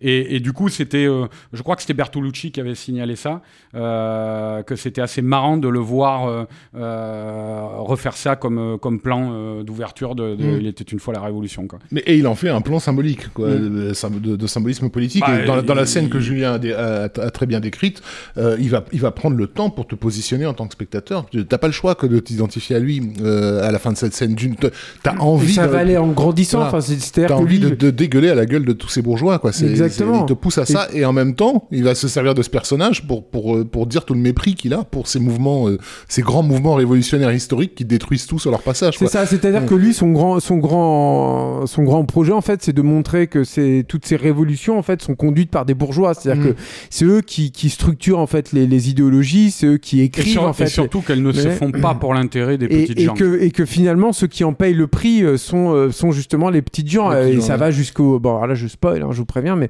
qui va une scène que moi, je trouve, c'est une des scènes les plus déchirante du cinéma de Leone, personnellement. Je trouve qu'il est la découverte en fait du massacre de sa de sa famille. Enfin, moi, il n'y a pas que sa famille, mais et qui va qui se termine avec le massacre du plus petit en fait auquel tu es, extrêmement attaché, qui est une scène euh, bouleversante. Et, et, ce qui est ce qui est ce qui est intéressant aussi, je trouve, et c'est c'est là aussi c'est un film fascinant, moi je trouve vraiment Il était une fois la Révolution parce que c'est aussi un film qui, euh, qui fait s'entrechoquer tellement de styles de cinéma et tellement de, de, de, registres en fait différents. C'est-à-dire que tu retrouves des, des trucs qui, qui, reviennent en fait du slapstick. Tu as une citation littérale des temps modernes par exemple de Chaplin euh, avec euh, Chaplin qui ramasse ce, drapeau en fait et qui se retrouve leader en fait d'une révolution malgré lui.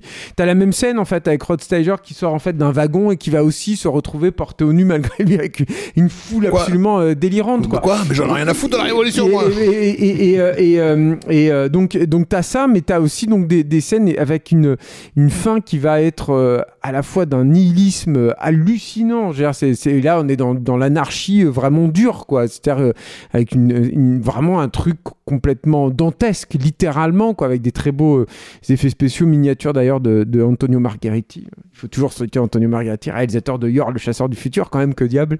Mais non, mais bon, bref, mais, et, euh, c'est vrai que du coup, moi, je trouve que c'est un film euh, pas malade parce que ce serait un, peu exagéré de dire ça, mais c'est vrai que c'est un film qui est, qui est, tu sens que ça a été fait euh, un peu à l'arrache et tout, mais qui du coup en fait fait s'entrechoquer des trucs. Il est vivifiant, voilà, ce film. C'est c'est c'est un truc qui est. Euh, il, a ça, mais il a pas cette. Qui, qui secoue énormément. Il a pas cette, cette dans, dans, le trio dont on parle là, il a pas cette perfection en fait que tu non, peux non, non, une fois dans l'Ouest, a été une fois. Mais après ça ça va avec le sujet du film en fait presque. Donc euh, le, le, fait qu'il ait été réalisé comme ça d'une certaine façon dans l'urgence et presque contre, enfin, clairement contre son gré, euh, effectivement fait, fait que ça, ça, aide tous ces, tous ces, toutes ces choses à sortir naturellement, euh, et, aussi euh, le, le, le, rapport qu'il entretient avec l'actualité, parce que ça c'est un truc qui est complètement, complètement oublié, mais, mais au moment où le film se fait, la moitié de la jeunesse bourgeoise européenne est en train de porter au, nu, de diviniser un, un, criminel contre l'humanité, qui est Mao En mode mais c'est trop génial en fait de de, de, de, de, de détruire un pays et de le reconstituer euh, euh, sur les cadavres de, de, 50 millions de personnes, tu vois. Donc euh, on a à Paris des, des, des, livres rouges qui sont brandis comme étant la, la voie à suivre. Et, et bah oui, donc tu fais un film qui s'appelle Il était une fois la Révolution, qui qui, qui d'emblée dans lequel tu as un péon, donc un, un abruti qui, qui, est là pour donner des leçons à un intellectuel. Ah, c'est clair que ça a dû faire grincer des dents du côté de Saint-Germain. Sans blague, tu vois. Donc c'était Prima della Révolution, pardon, de, de Bertolucci. J'ai confondu avec ça, je suis désolé par rapport à Juste une petite précision, euh, euh, puisque tout à l'heure vous vous posiez la question là, pour, pour Pekinpa. Euh, en fait, c'est Sergio Donati qui racontait ça, que Léon voyait Pekinpa comme un rival, en fait. Quoi. Et, et il disait, en fait, c'est pas pour rien que dans Mon nom et personne, et euh, on, va, on va trouver dans le cimetière une tombe marquée du nom de, de Sam Peckinpah. C'est-à-dire, euh, apparemment, ils avaient de une estime réciproque. Je me rappelais même pas de ça. Ouais, à la fin. Si, ouais. si, Ouais. si, ouais. Et, euh, et euh, donc, ils avaient une estime réciproque, visi- visiblement. Euh, mais euh, que, enfin, c'est Donati qui raconte ça, que Léon voyait clairement Peckinpah comme un rival. Ce qui est en même temps euh, honorifique, hein, parce que c'est clairement, euh, ils sont à la hauteur l'un de l'autre, quoi. Euh, voilà. Est-ce que euh, on passe euh, très vite? Sur mon nom et personne Alors je dis très vite parce que euh, il y a une paternité qui est contestée. Ouais, Euh, bah, Bah, disons juste, que- juste pour terminer quand même sur Sur était une fois la révolution, hein, le film est, est reçu euh, modérément quoi en fait et euh, il restera là-dedans, c'est-à-dire que euh, aussi bien euh, en, en termes critiques qu'en termes euh, euh, publics en fait, c'est- on- n'est pas du tout du tout dans les dans, dans ce qu'on on- on a eu auparavant en fait et c'est c'est va probablement pas non plus euh, forcément l'aider pour la suite quoi d'ailleurs. Mm. C'est c'est quand même le, le La musique de Morricone va cartonner pour le coup. c'est un, c'est un Euh, coup d'arrêt ouais. en fait quand même dans sa un petit coup d'arrêt en fait dans sa dans sa filmographie Mais, quoi. euh, au niveau au niveau de la musique, ça va être euh, ça va être très très très populaire en tout cas Ah, jusqu'à. Ouais, J'aurais fait.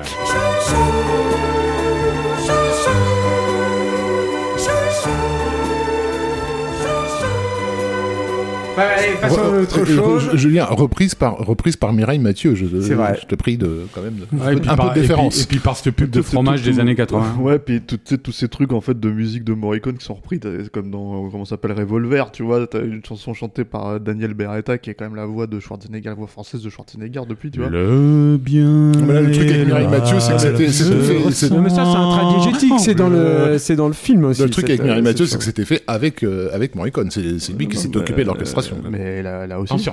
Et il y a un film aussi, de- d'ailleurs, et je terminerai là-dessus aussi, et, et il était une fois la Révolution copieusement aussi euh, censuré aux États-Unis euh, à cause de sa, de sa violence. Et c'est aussi un de ces films, je trouve, les plus, euh, les, plus- les plus violents en fait à ce niveau-là. C'est- très très dur, quoi. C'est peut-être moins violent quand même que Il était C'est- la violence de masse en plus. Ouais, c'est- vraiment dur. Enfin, je veux dire, t'as quand même des scènes. On parlait des scènes de foule en fait depuis tout à l'heure. Ouais. T'as quand même des scènes de fusillade avec des gens dans des tranchées comme ça et, euh, C'est qui fait c'est- référence. C'est au- rare, ouais. c'est dur qui de voir des apparemment trucs fait comme ça, référence hein. euh, à un événement vraiment difficile. de quoi. 1944 en- à Rome, en Italie, qui était le, le massacre des fosses Adréatines, euh, de 344 personnes qui avaient été massacrées comme ça.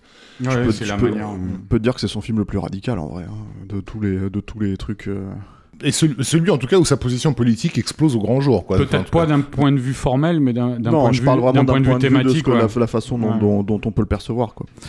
Alors, euh, Ben, mon nom et personne, c'est on continue hein, la carrière de producteur, puisqu'il il tenait à ce qu'on dise comme ça. C'était, c'est-à-dire, il, avait envie de se lancer là-dedans. En tout cas, c'était la seule manière qu'il entrevoyait de continuer à faire des westerns. Je pense que c'était peut-être aussi une manière, euh, là, mais là c'est une interprétation personnelle, de contenter les interlocuteurs financiers qu'il avait en face de lui, euh, tout en gardant un certain contrôle artistique sur les choses. se refaire un peu, quoi, Voilà, Mm. et lui permettre, lui, à côté, après, de faire ses, ses, euh, ces projets. euh, ses projets, et notamment il était une fois en Amérique, qu'on verra après. Mais donc dans l'immédiat, ouais, il a, il a, il a euh, comme ça, il a un line-up là de, de, de production sur lesquelles il veut se concentrer. Le, au premier rang desquels Mon nom est personne, effectivement, de Tonino Valeri, avec Henri Fonda. Euh, à nouveau et euh, Terence Hill. To- Valeri qui avait déjà réalisé des westerns euh, Voilà, italiens. ouais, ouais, qui, qui était un très bon réalisateur, Antonino Valeri. euh, si, si les auditeurs connaissent pas, il faut découvrir aussi les films qu'il a fait à côté, quoi, de, de Mon nom et personne.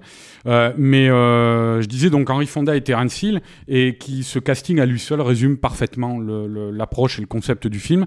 C'est-à-dire, en gros, je vais pas rentrer dans les détails de l'intrigue parce qu'on n'a pas le temps, mais entre, dans, à travers l'amitié d'un jeune pistolero euh, un peu euh, tête folle et, euh, euh, et un Et peu un- cartoonesque. un peu cartoonesque, un peu anard sur les bords, euh, et d'un vieux pistolero de l'Ouest classique, de l'Ouest légendaire, une véritable légende de l'Ouest, comme on pouvait en, comme en sont sortis des films de John Ford ou de War Dogs, et euh, interprété donc à raison par Henry Fonda, et ben il fait un petit peu, Léon, à travers ces deux personnages, il fait le bilan du western hollywoodien euh, et euh, du western italien, et pour ainsi dire, il les enterre tous les deux, parce qu'il faut dire que ce film arrive à la fin d'une vague, et Terence Hill la symbolise parfaitement, euh, euh, de décadence, on va dire, du western italien, où euh, je sais que l'admirateur de Bud Spencer que tu es euh, ne sera pas d'accord, Stéphane, mais c'est pas grave. Moi, je suis admirateur de Bud Spencer, moins de Terence Hill déjà. Voilà, bon.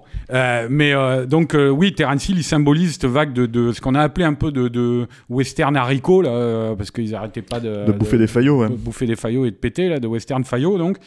Euh, Alors ça, Western Haricot, tu le dis, spaghetti, tu le dis pas, mais Western Haricot, tu le dis. Bravo, Ouais, bravo, mais c'est tellement. ça- euh, Cette ça- condescendance. Ça, ça colle un peu plus au truc, condescendance. Bon, bref.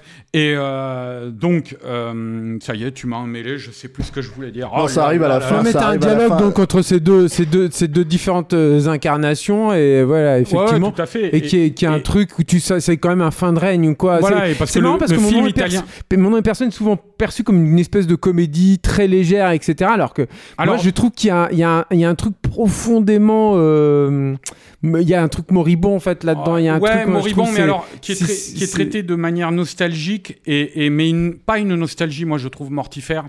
C'est une nostalgie émerveillée, c'est une nostalgie très enfantine, quoi, tu vois, quoi. Euh, la perception qu'il a de Jacques Beauregard, tu vois, la lettre qu'il lui écrit, qui est très belle à la fin, tu vois, tout ça. Parce que il faut, je, juste, je voulais dire, Terence Hill, c'est l'incarnation donc de ces westerns comiques qui ont été la, la queue de comète euh, de Ah, c'est pas cette époque-là non plus, pas tout à fait à cette époque-là. C'était les, les prémices pour lui, surtout, à Terence De Hill à ce moment-là. Ah bah non, non, il y avait déjà eu les Trinitas, tout ça. Ah ouais, Ah bah oui, déjà. bien sûr, ouais, bien sûr. Et euh, on est là, euh, avec mon nom et personne, on est en quoi En 60 et... 72. So- 72, ouais, tu vois. Donc, euh, les, c'est déjà la fin des années 60. Hein, les premiers, le premier Trinita, D'accord, c'est autant pour moi, 68, je- je- 69, je crois. je- Et euh, donc, euh, mais globalement, l'épopée du, du, du western italien, ça a duré, euh, je sais plus, entre 8 et 10 ans, quoi. hein. c'est très court dans le temps, quoi. hein. Et, et euh, à travers ce personnage de Terence Hill, donc il fait le bilan un petit peu de la dégénérescence, mais avec tendresse, quoi, tu quand même, de, de, de, de, de ces films que Léon lui, lui-même appelait des bâtards, hein, tu vois, quoi. Euh, Des pastiches. des bâtards, il disait le, euh, le terme il employait. Et, euh, et donc voilà. Et alors c'est vrai que euh, on va on va on va on va avancer quand même sur mon nom et personne.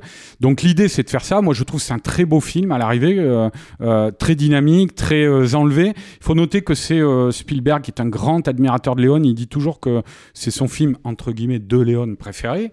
Mais Euh, c'est une vanne apparemment hein, dans ce qu'il disait parce que euh, Léon il disait. Moi j'avais euh, pas compris ça. Ah bah, en fait, Léon dit euh, quand ils quand ils s'étaient rencontrés que lui il disait euh, moi mon film préféré de, de, de, de tout ce que vous avez fait c'est Duel et, euh, et euh, donc euh, et Spielberg lui disait bah moi c'est mon nom et personne et euh, et, euh, et en fait Léon il dit le problème c'est que Spielberg il blaguait mais moi pas voilà c'est c'est comme ça en tout cas qu'il le présente quoi mais bon Ouais mais c'est ça le truc avec Léon. T'as toujours des, des versions tellement. euh, t'as- t'as- Enfin, ça, ça semblerait quand même cohérent que Spielberg préfère euh, Le Bon, la Brute et le Truand où il était une fois dans l'Ouest à, à- à- à Mon nom et personne. Je- non, exactement mais je pense aussi quand même c'est- hein. C'est- ça va, on peut apprécier Mon nom et personne et quand même considérer qu'il est non, mais un après, poil en euh, dessous voilà, des autres, je te dis, c'est le problème avec Léon, c'est qu'on a toujours euh, tout et son contraire, tu vois. quoi. C'est a- toi qui es crédule, Arnaud, là, Mais euh, ouais, ouais, bah, écoute, si tu veux. Euh, mais alors, donc, le truc, c'est que il y a un réalisateur, il y a un producteur à la tête de ce film. Le réalisateur, c'est Tonino Valeri. Le producteur, c'est Léon, qui a été visiblement, si on regarde les, les photos de plateau et puis les différents témoignages des, des personnes impliquées, qui a été un producteur impliqué, qui était là sur le plateau. Bah, il au- faut voir les interviews que Gans a fait de Ouais, ouais. Tonino Valeri Ouais, sur le je vais sur- venir. ah ouais pardon, mais pardon. euh, mais euh, le, le, le truc, c'est que euh, à la base, il y a même une scène dont on est quasiment, enfin dont on est sûr, hein, puisque même Valérie l'a reconnu, quoi. Il y a une scène dont on sait de manière certaine qu'il l'a réalisée, parce qu'il y a des rumeurs sur telle ou telle scène, notamment la grande scène de la horde sauvage finale, et où Valérie dit non, c'est moi qui l'ai réalisé, quoi. Mhm. Et mais c'est la scène en fait des pissotières en milieu de film avec ce chef de gare qui va pisser et puis il a en face de lui euh, de l'autre côté du box euh, euh, personne donc Terence Hill qui le regarde et qui l'empêche de pisser quoi. Le gars il n'arrive pas à pisser quoi. Voilà et cette scène même Valérie reconnaît que c'est Léon qui l'a tournée. Mais le problème en fait c'est que le problème, il vient de Tonino euh, qui, vers la fin de sa carrière, et notamment effectivement Julien dans le commentaire audio qui est sur le Blu-ray du film, où Tonino Valeri est interviewé par, par Christophe Gans. Euh, et puis moi, je l'avais interviewé aussi avec Rafik, euh, une, euh, c'était en 2005, je crois, on était au festival euh, de Valenciennes. Tu l'as interviewé tout seul, moi j'observais juste le massacre. Ouais, ouais. Ah, le massacre, c'était pas moi, hein. C'est pas toi. Euh, non, parce que moi, en fait, je lui ai posé une ou deux questions sur, euh, sur euh, le film, quoi, et sur la paternité. Et il est et, parti. Il est et il a fait ce qu'il fait avec Gans dans le commentaire audio, c'est-à-dire avoir avec force trémolo dans la voix et, une colère euh, terrible quoi aussi dans la voix, du, chagrin et de la colère, à, à, traiter Léon de tous les noms, quoi, de, fils de pute, de, trucs comme ça. Et il dit, il m'a volé mon film, ce fils de pute, quoi.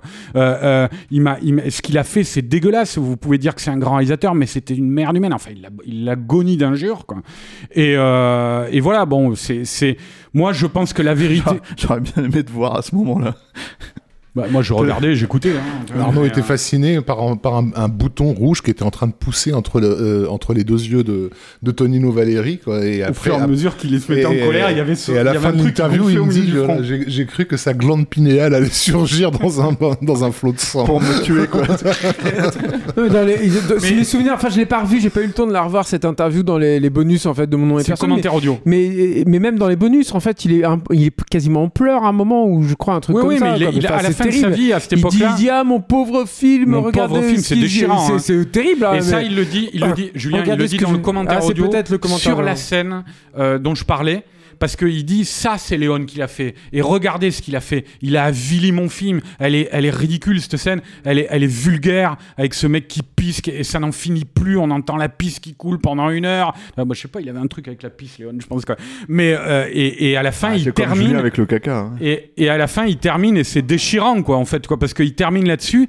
Il y a un silence euh, après qu'il ait vitupéré comme ça sur toute la scène, il y a un silence, et puis il dit dans, dans euh, la voix étranglée par un sanglot, il dit mon pauvre film, quoi, tu vois, quoi. Mm. Et, et, ça, c'est terrible parce que moi, je pense, pour le, quand tu l'écoutes et puis pour, euh, pour l'avoir eu en face de moi, tenir le même genre de propos, tu sens qu'il y a de la sincérité chez cet homme-là, qu'il y a quelque chose de. de, de il y a une confiance qui a été blessée parce que c'était une relation de confiance. C'est des gens qui ont bossé longtemps ensemble. Valérie, il a été assistant réalisateur. Oui, voilà, c'est ça. C'était pas, je veux dire, Valérie, il n'est pas arrivé sur mon nom et personne du jour au lendemain. Il avait réalisé des films lui-même avant, euh, il en a réalisé après. Il faut voir notamment le dernier jour de la colère, hein, euh, super, avec Ivan Cliff et, et euh, Giuliano Gemma, c'est un film magnifique. Il y a une mm. scène de duel à cheval où ils sont debout sur un cheval à un moment. C'est non, non, c'est un très bon réalisateur. Et je pense que et en plus qui était maltraité, même je trouve dans Léon dans ses interviews. C'est-à-dire que Léon, il disait lui quand il parle justement de mon nom et personne, il dit Tonino Valéry, là, c'était un mec, il était, il était maladif, il osait jamais sortir, il, il osait jamais voir le monde et tout. Donc euh, c'est c'est d'autant plus compliqué quoi. C'est-à-dire qu'il disait ouais, c'était un bon un bon assistant réalisateur, mais tout seul, il, il pouvait pas s'en sortir. Il y avait des trucs comme ça. Compliqué quoi. Et il y avait il soufflait le chaud et froid comme souvent Léon.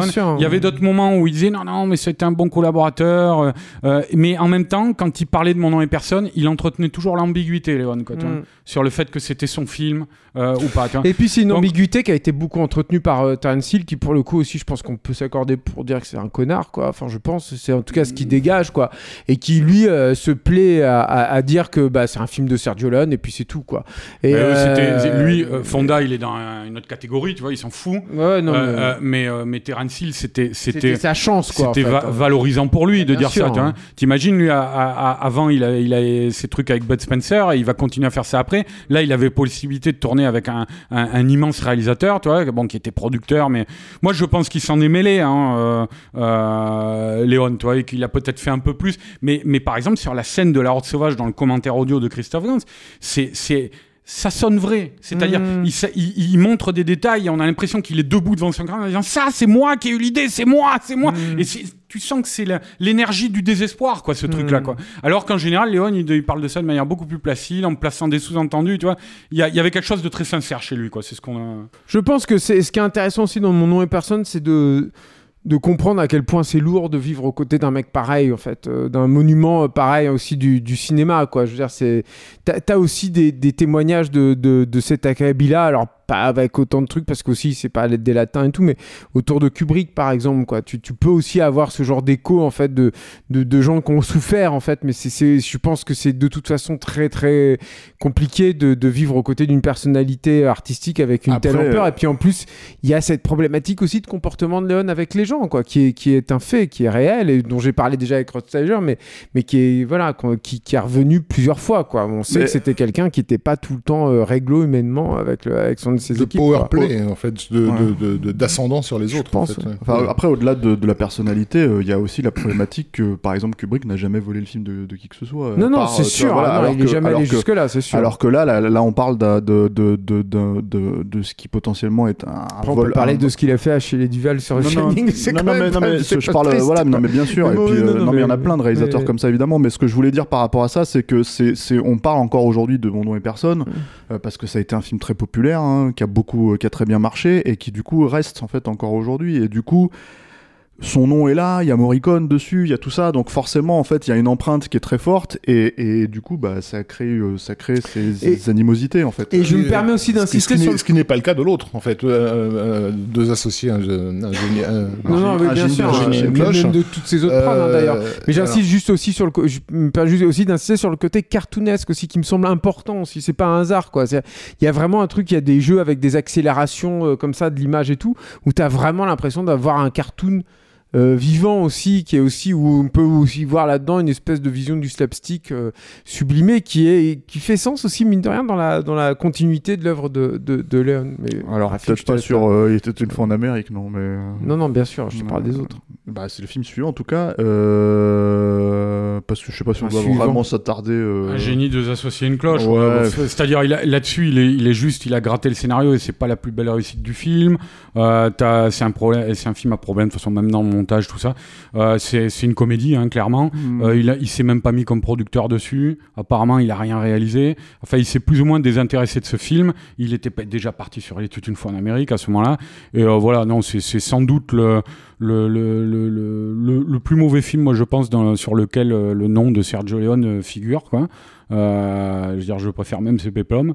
Donc voilà, on peut, on peut, on peut enchaîner.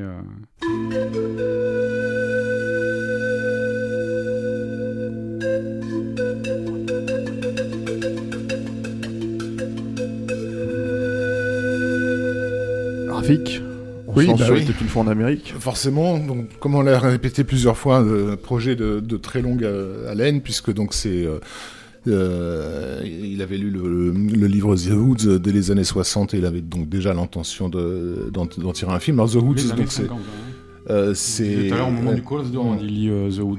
c'est un c'est un projet euh, sur lequel il, enfin, il- pas- pas- vers la fin il dira que euh, il savait dès le départ, c'est-à-dire dès l'instant où il a lu le bouquin que ça allait être euh, le, le- le film de sa vie en fait, que c'était le, projet qui allait le tenir euh, tout, tout du long et c'est aussi une des raisons qui qui font qu'il va aussi peu se plier aux circonstances parce que ça c'est pas juste que le monde ne voulait pas qu'il fasse autre chose que des westerns, c'est que lui d'une certaine façon il y a- on pourrait dire entre guillemets qu'il y a mis de la mauvaise volonté euh, tellement il, il- Ah bah, il le dit, hein, Ouais. ça. hein. Mm. Il dit plein de fois j'ai- perdu ma motivation pour le film, je voulais plus le faire et tout, oui, c'est sûr. et, et il va euh, donc euh, son, auteur euh, Harry Gray, donc c'est une autobiographie, hein, ce bouquin. Donc il a grandi euh, dans le quartier juif pauvre, dans les quartiers juifs pauvres à New York, et, ensuite a vécu une vie de gangster. À travers lui, on, devine ce qu'on peut être pu être les enfances de Bugsy Siegel, Meyer Lansky et tous ces, gangsters hauts en couleur qui ont fait, on va dire, le, l'heure de la prohibition. Euh, et donc il va aller à la rencontre de ce, de ce type qui est encore un petit peu euh, euh, sensiblement paranoïaque par rapport à la vie qu'il a menée et qui, qui a du mal à répondre à ces, à ces questions. Euh, il va falloir l'amadouer et, et, et continuera le- à, à venir le visiter dans les années 70, mais peu à peu, au fait, c'est plus tellement l'histoire des gangsters qui, cherchent euh, à, travers, euh, à travers l'auteur que sa vision de, de l'Amérique et de la culture euh, américaine. C'est-à-dire que peu à peu, on, voilà, s'éloigne de, du monde du crime pour rentrer quelque part dans la, dans la, dans la sociologie. Quoi.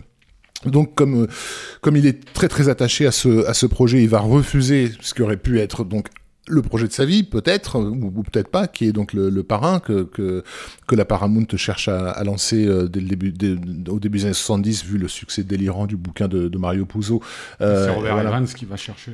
ouais. Et Evans est à- désespérément à la recherche d'un cinéaste italien pour pouvoir faire un film qu'il considère euh, qui, qui serait problématique s'il était fait par, par quelqu'un qui n'a pas des origines italiennes. Donc évidemment, Sergio Leone tombe sous le sens, euh, mais il y a trop de, trop de, de points communs avec le projet, le, le projet de sa vie pour que pour qu'il puisse euh, il puisse l'accepter. D'ailleurs, Coppola n'acceptera que parce qu'il y est contraint et forcé, mais ça, ça, c'est une autre histoire.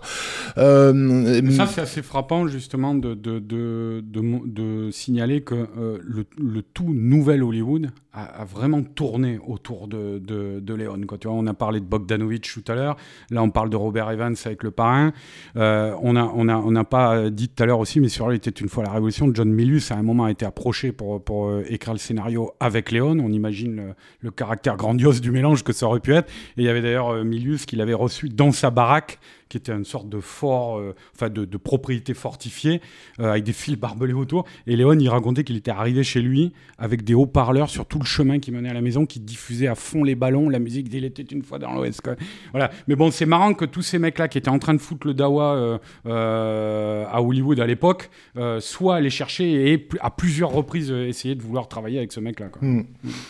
Et, et bien sûr, de la même façon que tous les films qu'il a réalisés jusque-là sont un commentaire sur, euh, sur une portion de la culture Alors John américaine. c'était pour Il était une fois en Amérique. J'avais un gros doute, mais c'était bien pour Il était une fois il pour était une fois en en Amérique. Amérique qu'il Bah, a été moi, appro- alors. approché, pardon. Bah, Vas-y, développe. euh, Non, non, bah c'est tout. Il l'a, il approché, ça n'a, ça n'a pas abouti. Et après, c'est ça en fait qui est intéressant, c'est qu'il l'a accueilli déjà dans sa décapotable avec la musique à fond la caisse. Et Léon était, était embarrassé finalement en fait de cette relation et de cette déférence en fait. Il était déjà pas dans le, c'était, euh, enfin voilà, il y avait quelque chose en fait qui lui convenait pas en fait déjà dans cette relation. Et ce qui l'avait beaucoup marqué, c'est que Milus lui avait montré tout de suite sa grande collection d'armes. Et qui s'est dit non, bon. Ouais, Léon était, un- était fasciné par les armes Oui, aussi. bien hein, sûr. ça, ses collaborateurs l'ont souvent dit. quoi. Euh, le, le premier scénariste, en fait, à, avoir repris les, toutes les, les- les centaines de notes de, de, de Léon, donc notes nées de ses conversations avec, euh, avec Gray, euh, c'est euh, c'est Norman Mailer. Euh, donc l'auteur de, des Nuits et des Morts et surtout connu aujourd'hui comme étant un des époux de Marilyn Monroe, euh, euh, mais qui, d'après d'après Léon, au risque de blesser les sensibilités intellectuelles américaines, il aurait livré ce, que lui appelait une version Mickey Mouse de ce qu'il cherchait à faire.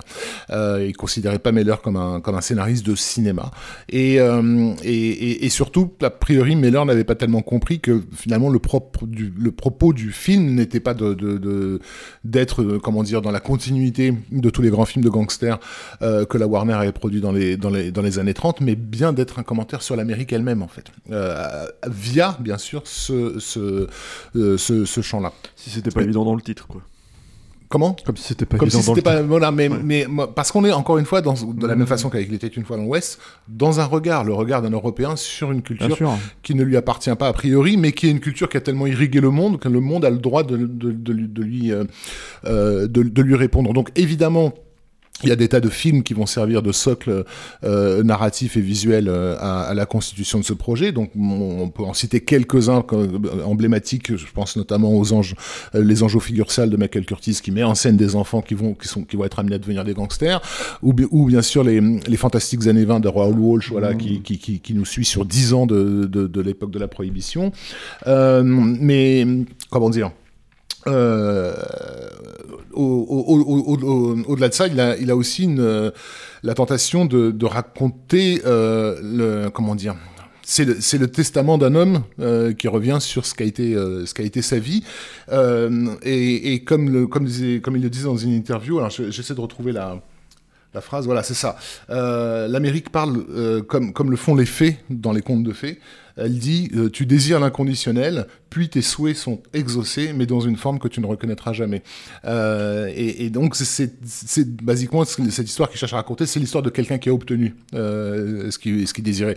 On va partir de- d'enfants que- qu'on a dépouillés de tout, qui, qui ne peuvent que désirer les choses, que, que désirer le monde, le, le- le croquer, qui vont euh, parvenir à, la- à leur fin, mais, mais en payer un prix tellement lourd que, que, que- qu'ils seront condamnés, on va dire, à systématiquement revenir sur les choix qu'ils ont faits. Et donc la structure du film, qui est une structure très très particulière, ça en fait peut-être un, des blockbusters les plus, les plus expérimentaux jamais, jamais, jamais faits, c'est que, que le film est raconté euh, par, euh, par, ce, par ce vieil homme, en fait, qui nous accueille en début, hein, qui est le personnage de Noodles, donc joué par Robert De Niro qui revient sur les, les grands moments de sa vie qui ont fait ou pas enfin c'est encore plus fou que ça c'est-à-dire que lui c'est c'est même il le, il le disait en fait souvent c'est un rêve d'un d'un opio d'un opiomane en Parce fait. que l'opium te projette dans le futur. C'est ça, c'est-à-dire que en fait le, la, la vraie euh, le point d'ancrage en fait dans le de- du début à la fin du film, c'est euh, c'est euh, c'est c'est un homme euh, pas du tout âgé hein, qui est au milieu qui est dans, dans, dans sa quarantaine d'années non c'est ça à peu près je crois Ouais, la trentaine, qui, euh, il qui est pas va, maquillé dans cette scène de qui nuit. va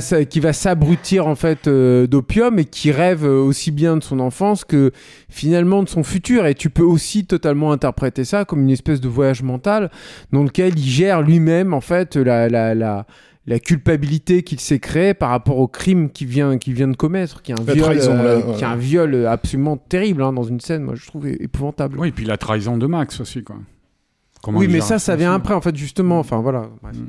Mais euh, le, le, le truc après, c'est en, en termes. Mais peut-être tu voulais terminer. T'avais un truc à terminer. Non, mais voilà, il a- en fait, ce- il est avide de connaître, de- d'essayer de, comprendre euh, un- une nation, un pays, déjà qu'il considère comme étant un agrégat de, de toutes les cultures européennes. Il dit, le- voilà, l'Italie, c'est l'Italie. En France, il n'y a que de la France. Euh, aux États-Unis, il y, a- y y tout en même temps. Ça ne peut amener que des contradictions, et les contradictions me fascinent. Euh, vous êtes, le, voilà, vous êtes le, pays où les, où deux des plus gros succès de, l'histoire du cinéma sont Mary Poppins et Gorge Profonde. Et je pense que ce sont les mêmes spectateurs qui les ont fait ces succès. Euh, et, et donc c'est voilà, c'est c'est en fait il est en train de fait, tour- quand même. c'est Je parle des voilà, enfants. mais, mais je pense qu'il y avait de la provocation dans ce qu'il disait là, mais mais mais Non, mais il y a cette qu'il idée que de l'Amérique et l'Amérique elle est là-dedans quoi, et, et, et, et, et sa fascination elle est exercée par l'idée qu'il cherche à comprendre comment ces contradictions sont possibles. Mais c'est vrai qu'au dé- au début des années 70, t'avais, euh, en fait, très vite, euh, Léon, il a, il a, il a déchanté, puisque euh, Gray lui avait dit, euh, bah, en fait, les droits sont euh, détenus par, euh, par quelqu'un. Alors, il lui avait indiqué, en l'occurrence, c'était un producteur de télé qui s'appelait Dan Curtis, que les fantasticophiles connaissent bien. Mais euh, Léon est allé le voir et Dan Curtis n'a pas voulu lui, lui- lui céder les, les droits du bouquin. Quoi. Donc euh, Léon s'est tourné vers un producteur français, André Genoves, qui était, qui était qui, par la suite qui a été réalisateur d'un des films préférés de, de Stéphane, Mesrine. le premier des film. années 80. Voilà. Euh, et il s'est tourné vers lui pour Ah essayer. ben on peut produire Léon et faire Mesrine, oui. Voilà. apparemment. Et euh, donc Léon a dit à, à hum, Genoves, je, je, je fais le film pour Il toi. a dit l'important c'est de continuer à danser. Voilà, exactement. Euh, le, je fais le film pour toi, mais euh, d'abord convaincre Dan Curtis de céder les droits. Donc il, a- il est allé le voir, il a essayé de le convaincre. Je crois qu'il il lui a proposé jusqu'à 250 000 dollars quoi pour acheter les droits. Et Dan Curtis a pas voulu parce que il, il avait conscience du, du potentiel du projet, il voulait le garder, machin. C'était quelqu'un, c'était un téléaste beaucoup. Dan Curtis, et qui essayait de se faire une place au cinéma quoi. Et donc, en dernier recours, il s'est tourné vers son vieux pote euh, Alberto Grimaldi, euh, Léon, euh, qui avait produit donc euh, Le Bon, la Brute et le Truand. Et, il a dit voilà, je suis bloqué, j'arrive plus à avoir ce truc. Et là, Alberto Grimaldi est allé voir Dan Curtis et lui a dit écoute, puisque le gars a essayé à tout prix de faire un film cinéma, Grimaldi, qui avait une réputation d'homme de parole dans le métier, quoi, il dit tu me cèdes les droits et je produis ton premier film de cinéma. Quoi. Et en l'occurrence, ça a été, il a tenu parole, ça a été Trauma, qui est, un film euh, avec Oliver Reed qui a, pas mal marqué les fantasticophiles, je disais tout à l'heure. Et euh, c'est comme ça que Léon et Grimaldi ont récupéré les droits. Le problème, c'est que je crois que là, je perds un petit peu le fil. Julien, peut-être tu vas m'aider, mais je crois que Grimaldi, euh, après, ça, il a, il a eu des problèmes financiers avec des, des soutiens qui ont fait qu'il a dû se désister finalement. Donc c'est reparti encore pour 2-3 ans de, de stand-by. Je crois que c'était un truc comme ça à peu près quand même. Et après, finalement, c'est bah, Arnon Milchan qui sauve le, pro, le, le projet. Euh, alors, je crois qu'ils se connaissent à la fin des années 70, il me semble. hein, euh, producteur ça, israélien, euh, grand producteur. euh, Arnon Milchan qui a souvent été le soutien de, de nombre de réalisateurs qu'on a aimés, quoi, euh, comme Léon, comme Gilliam, comme d'autres. Et, euh, Milius. bah, Michael Mann. Comme Milius, effectivement, Michael Mann aussi, voilà. ouais. Et, euh, et donc, c'est lui qui, qui, qui va lui, lui permettre de, euh, là, à l'orée des années 80, d'enclencher véritablement la production du film. Quoi. Mais c'est un projet donc euh, au long cours qui, a, qui connaît aussi beaucoup d'évolution, notamment dans le casting. Mm. C'est-à-dire qu'à un, moment, il, il envisage notamment le, le personnage de Max qui, qui soit interprété dans ses jeunes années par Depardieu. Il voulait déjà faire travailler Depardieu et Devers en fait sur Et Miu Miu, et Miu Miu en fait sur euh, un génie de un, Assassin's un génie de une cloche. Merci Raph. Et, euh, et en fait, euh, et, euh, Et il a Gabin. gardé Miu Miu d'ailleurs. Et, sur- et- oui, d'ailleurs, et, et Gabin, en fait, pour, euh, quand, pour Max âgé, quoi. C'est-à-dire qu'il il pensait, à- pendant, pendant longtemps, comme ça, il a, il a pensé avoir euh, différents, euh, comment dire, euh, euh, différents comédiens se- selon le, le temps, en fait, du film. Ce qui aurait et pour, aussi et pour Max, de- pour, donner un truc pour totalement Noodle, différent, qui? Ah, je me souviens plus, mais il y a eu tellement de comédiens, il y a eu tellement d'évolutions et tout.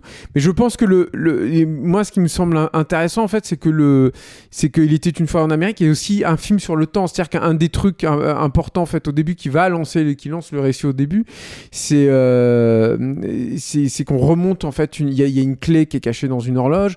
On remonte aussi une horloge au tout début, en fait, euh, du film et du récit. La, la montre et l'horloge, le temps qui passe, sont au cœur, en fait, euh, reviennent à, à intervalles réguliers. C'est- c'est pour quelqu'un qui, récit. vou- pour quelqu'un qui voulait adapter, qui rêvait d'adapter Céline, c'est étonnant parce que c'est sans doute son, son film presque. Alors c'est un peu caricatural de dire ça, mais c'est il y a un côté proustien hein, vraiment hein, dans le dans Il était une fois en Amérique. Même. Cette manière de recomposer ce qu'on a dit là tout à l'heure, de manière éclatée, euh, toute une vie avec des bribes de souvenirs dont certains on n'est même pas certain qu'ils ont qu'ils ont existé. Quoi, tu vois, c'est euh, C'est caricatural peut-être, mais enfin combien de cinéastes ont vraiment fait ça dans leur vie quoi? Si tu Ouais, veux. ouais. C'est ça aussi à un moment donné, que quand que tu regardes, fait, je euh, parle de Proust, mais quand tu regardes l'adaptation de Raoul Ruiz, là, c'est- Non, non, mais même sans, sans ouais. parler de ça, combien de personnages en fait qui ont réussi à raconter une vie entière et vraiment de façon signifiante. hein, J'entends pas Mm. juste, tu vois, sur le papier, quoi. Tu Mm. vois, c'est-à-dire le faire reconnaître en fait que tu Ah passes d'une un époque à une autre. Voilà, c'est hein. quelque chose qui est, très très rare au cinéma C'est finalement. ça, il y a James Cagney et Paul Newman aussi. Ouais, Euh, James Cagney, ouais, qui qui devait est- jouer euh, et- Noodles vieux. Et c'était Newman, euh, Noodles jeune? C'est ça, ouais, ouais, non, non, non, euh, James Cagney qui jouait Noodle, tous les deux ont été euh, pressentis justement pour jouer Nou- Noodles, Noodles vieux, en vieux, fait, d'accord. voilà. Mm. Donc euh, non, mais c'est, enfin, euh, il y, a, y y un nombre de, de comédiens en fait ahu- ahurissants, mais c'est logique quand un, Je crois qu'il y a eu Dustin Hoffman à un moment aussi. Alors, par rapport pour, possible, le, pour le jeune. meilleur, pour Max, euh, pour Max, euh, j'ai une liste là. Il y avait Harvey Keitel, John Belushi, Dustin Hoffman, John Malkovich et John Voight, avant que James Wood ne, ne décroche le rôle.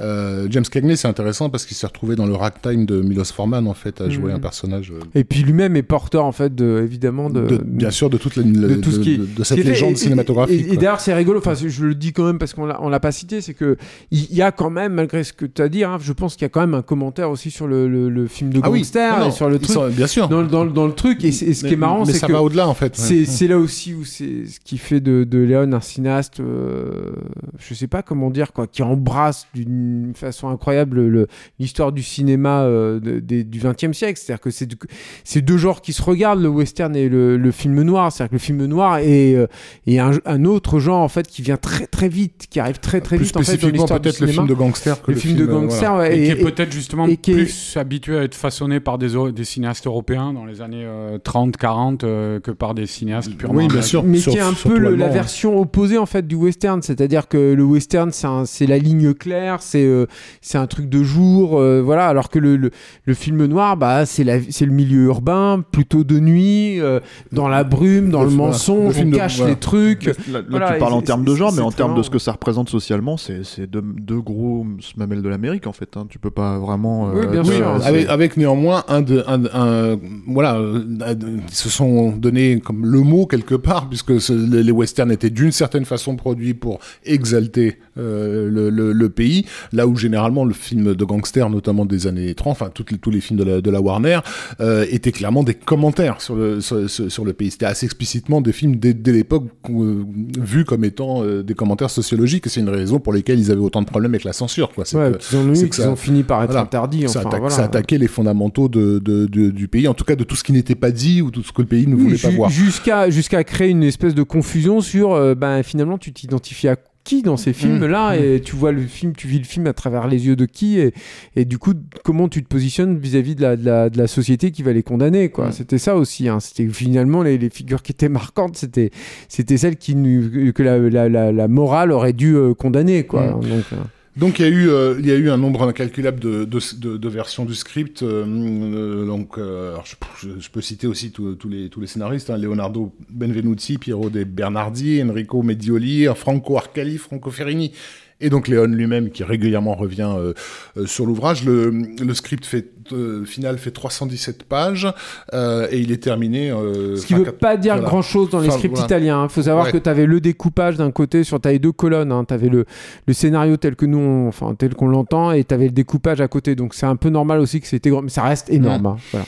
Euh, il est fini en 81. À cette époque-là, donc, on a déjà euh, Robert De Niro qui est calé euh, pour pour avoir le, rôle principal. Ça va, on, va passer à, à, deux doigts du du scandale puisqu'en fait, lors de leur rencontre, Sergio Leone se rend à l'hôtel euh, la, suite d'hôtel de, de, Niro et pisse tout sur, le, sur le bord de la cuvette, euh, voilà, et, et, De Niro prend ça pour, pour, pour une façon que de, de Léon de marquer son territoire, en fait, et se dit qu'il va quitter le, le, projet, et du coup, c'est l'agent de De Niro qui va devoir euh, arrondir les angles en faisant comprendre que peut-être qu'il était trop gros et il n'a pas fait attention, quoi. c'est une rencontre incroyable quand même. Hein. Ça fait partie des trucs où tu te dis c'est dommage qu'il n'y ait pas. Enfin, c'est vraiment un crève-cœur qui ait pas eu un après en fait sur.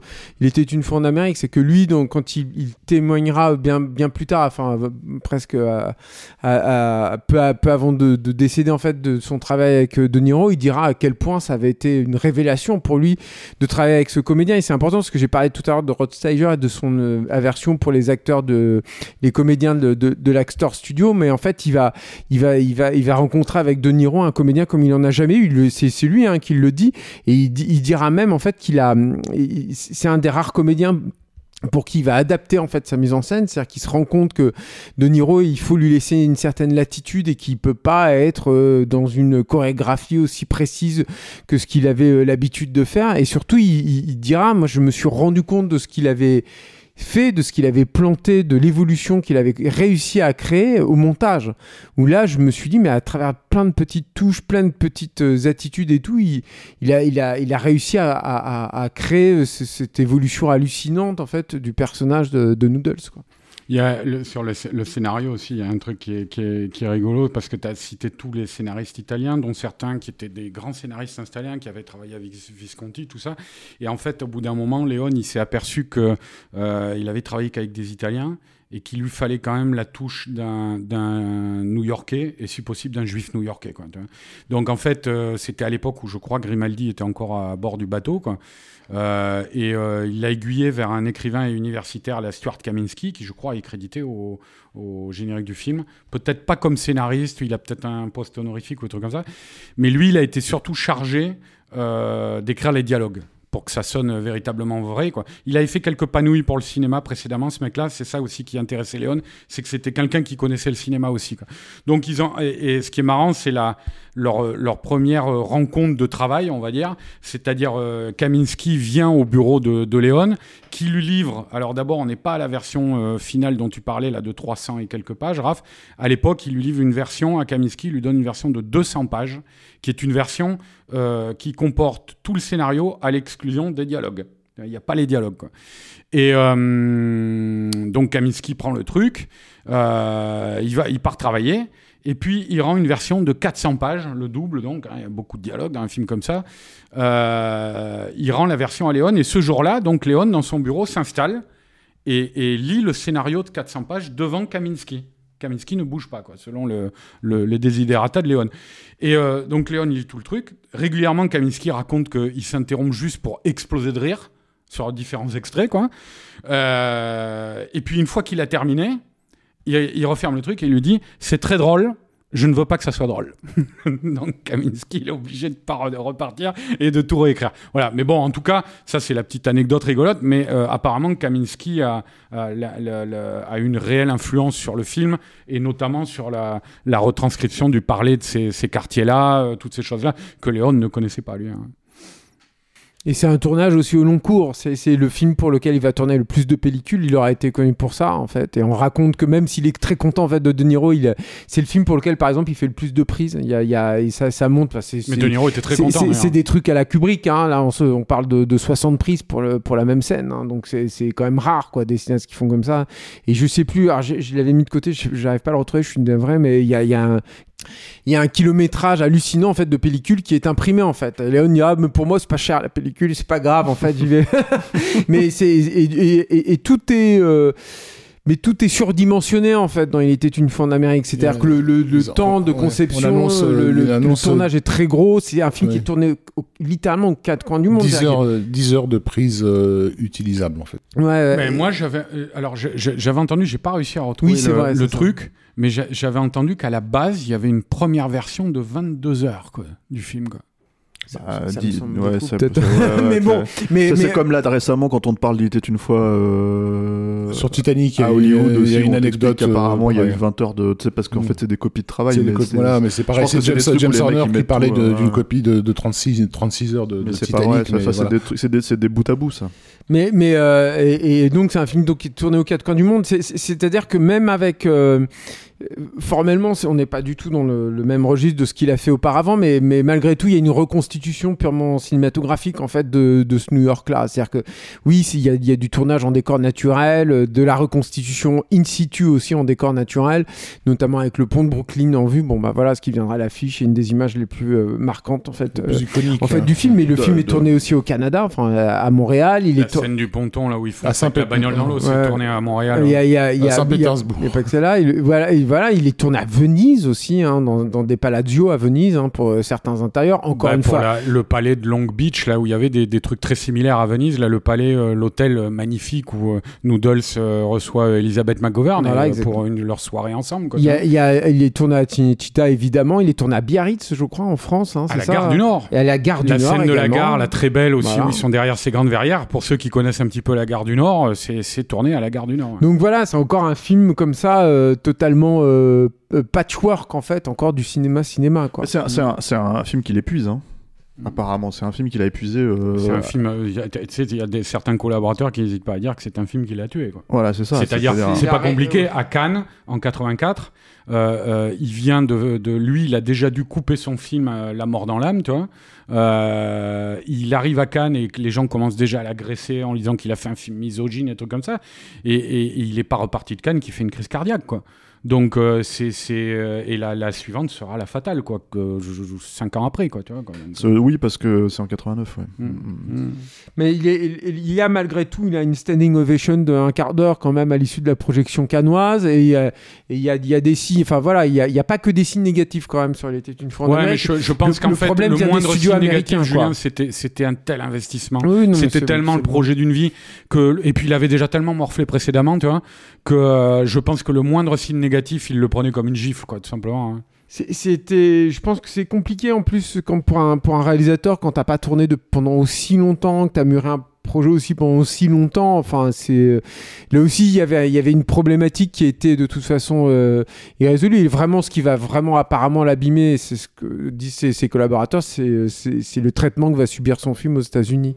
Hmm. C'est-à-dire que le film va être non seulement euh, amputé de beaucoup de scènes. Alors déjà, là, sur le, à l'époque du, montage, euh, il, à un moment donné, il envisage de, de, faire deux films de trois heures parce qu'il a un hmm. montage de, de, de, 6 heures qui lui plaît bien.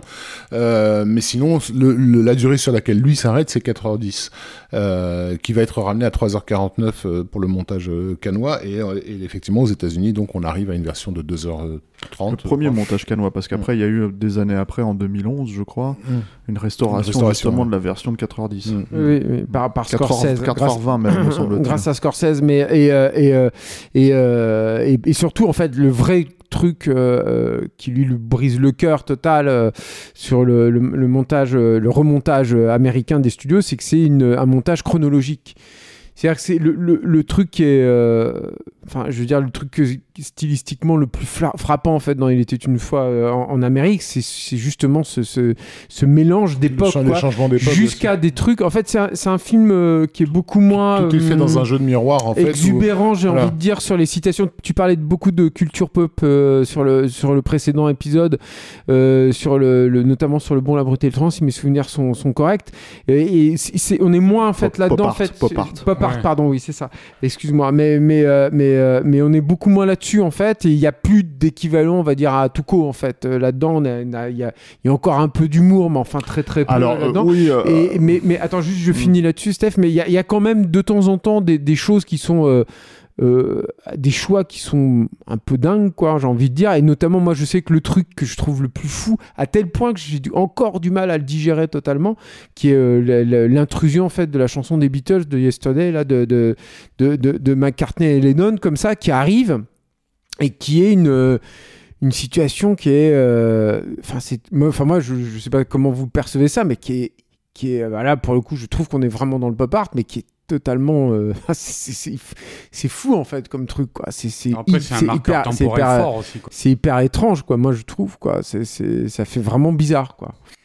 Moi je, moi, je pense que le truc, c'est que sans parler de la truculence d'un Tuco hein, ou des trucs comme ça, euh, euh, c'est un film en fait qui laisse énormément rentrer la vie en fait dans ce que dans ce qu'il raconte, quoi. Y compris dans le relationnel entre les personnages, dans les trucs comme ça, et tout l'aspect sur l'enfance c'est hyper, euh, comment dire, euh, bien vu. Quoi. Dont on peut, bah, dont on peut se douter qu'il a, qu'il y a mis là pour le coup beaucoup, ah, beaucoup, de son autobiographie, évidemment. Évidemment, et puis, mm. et puis, euh, et puis même aussi en fait des touches clairement prononcées du néoréisme italien, enfin des trucs comme ça, etc., etc. Et c'est une manière, je trouve, de s'approprier un genre donc très américain, mais comme c'était comme c'était le cas avec le western, et pas faire en fait justement ce que comment dire, euh, bah, ce qui était euh, à l'époque, euh, voilà, la norme avec le parrain d'un seul coup en fait. C'est-à-dire que le parrain ça a été tellement énorme quand c'est sorti que, que c'est difficile de, de, de, pas se référer à ça. Je pense que c'est quelque chose, je sais pas si on lui a ouvertement reproché forcément ça, mais en tout cas, ça, ça fait peut-être aussi partie des choses où on se dit, bah le film est pas aussi flagrant si tu veux dans sa reconstruction en fait d'un genre tu vois que euh, que n'étaient les, les mm. westerns quoi tu vois. Euh, parce qu'il y a un écart qui est, qui est, beaucoup moins prononcé en fait historiquement parlant euh, entre la sortie du parrain il y a pas une dizaine d'années entre la sortie du parrain et enfin un peu non, plus de toute façon il, réplique pas du tout le il réplique pas du tout la rythmique ou les effets de, de style du, du, film de gangster. mais, mais par contre en fait il marque il, il, fait un film qui marque l'histoire du film de gangster pour le coup de manière assez pour moi évidente quoi. Mais en, en, en étant toujours toujours entièrement guidé par, euh, je dirais, pour résumer, le flux de conscience de ces personnages, en fait. Euh, ce que Julien disait, donc, par rapport à, cette déchirure de, de, de, voir le film remonter dans, dans l'ordre euh, chronologique. Par, le, par, le, par le monteur de Police Academy 2. Qui est plus superbe. ah ouais, non, mais c'est dire la gifle que ça a été pour fait un meilleur travail sur Police Academy 2, peut-être. Je sais pas, moi j'ai jamais vu ceci dit, j'ai jamais vu la version il, faut juste prendre conscience que Léon, il était horrifié par ça. C'était ce que dit Raph, c'est-à-dire il avait tout remis dans l'ordre chronologique. Là après, aussi, après une version de 3h40 qu'avait livré Léon, qui a duré. Et Léon, il a mis un an à la cracher cette version. Tu vois, quoi. Et les mecs, ils arrivent derrière 2h25 euh, Police Academy 2. Quoi.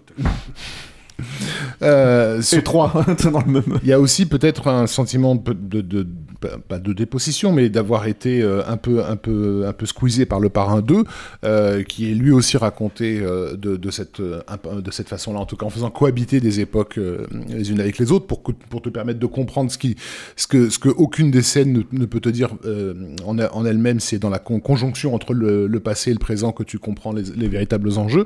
c'est dur de pas penser au parrain au parrain 2 au parrain 2 enfin même au 2 parce que pour moi les deux premiers c'est difficile aussi de les dissocier mais, mais c'est vachement compliqué, hein, moi je trouve, hein, quand tu vois, il était d'une fois Mais du coup, mais lui, il détestait en fait, il détestait Parce, qu'aussi, dans le Parrain 2, les, les, les, transitions sont quelque part plus brutales, là où euh, dans, le, dans, dans, dans L'été d'une fois en Amérique, elles sont toujours ramenées par un effet de mise en scène spécifique, euh, que qu'il s'agisse d'une de la porte d'une boutique qui va se, être, être décorée euh, différemment, qu'il s'agisse d'un personnage qui se regarde dans un miroir et qui se voit plus jeune ou plus vieux, voilà, qui monte pour aller voir dans un, dans, dans un trou euh, de, de, mur et, qui, et, ce qu'il voit s'est passé 30 euh, ans auparavant. Euh, c'est magnifique. Moi, pour moi, c'est la plus belle scène du film.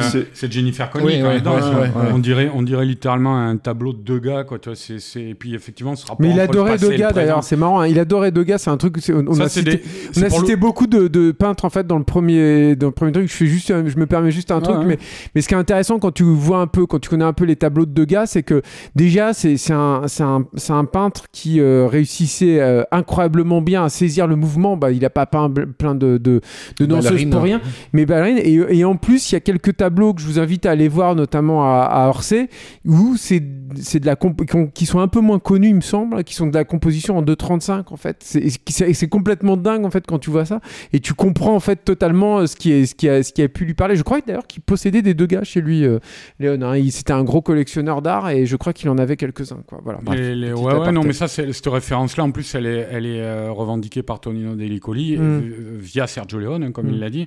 Après, euh, c'est vrai qu'il avait introduit un petit peu des peintres américains aussi. Hein. Euh, je crois qu'il y avait Norman Rockwell, Norman Rockwell, euh, Edward Hopper. c'est évident, Hopper, ces scènes de boutique en train de fermer au petit soir, là, éclairé par les lampadaires. Mm. oui, ou alors tout simplement, il y a une scène où tu vois tout le, gang de jeunes là sapés comme des princes là et avec à la, juste au crépuscule en fait, éclairé par une lumière extrêmement dorée comme ça. Bon bah voilà.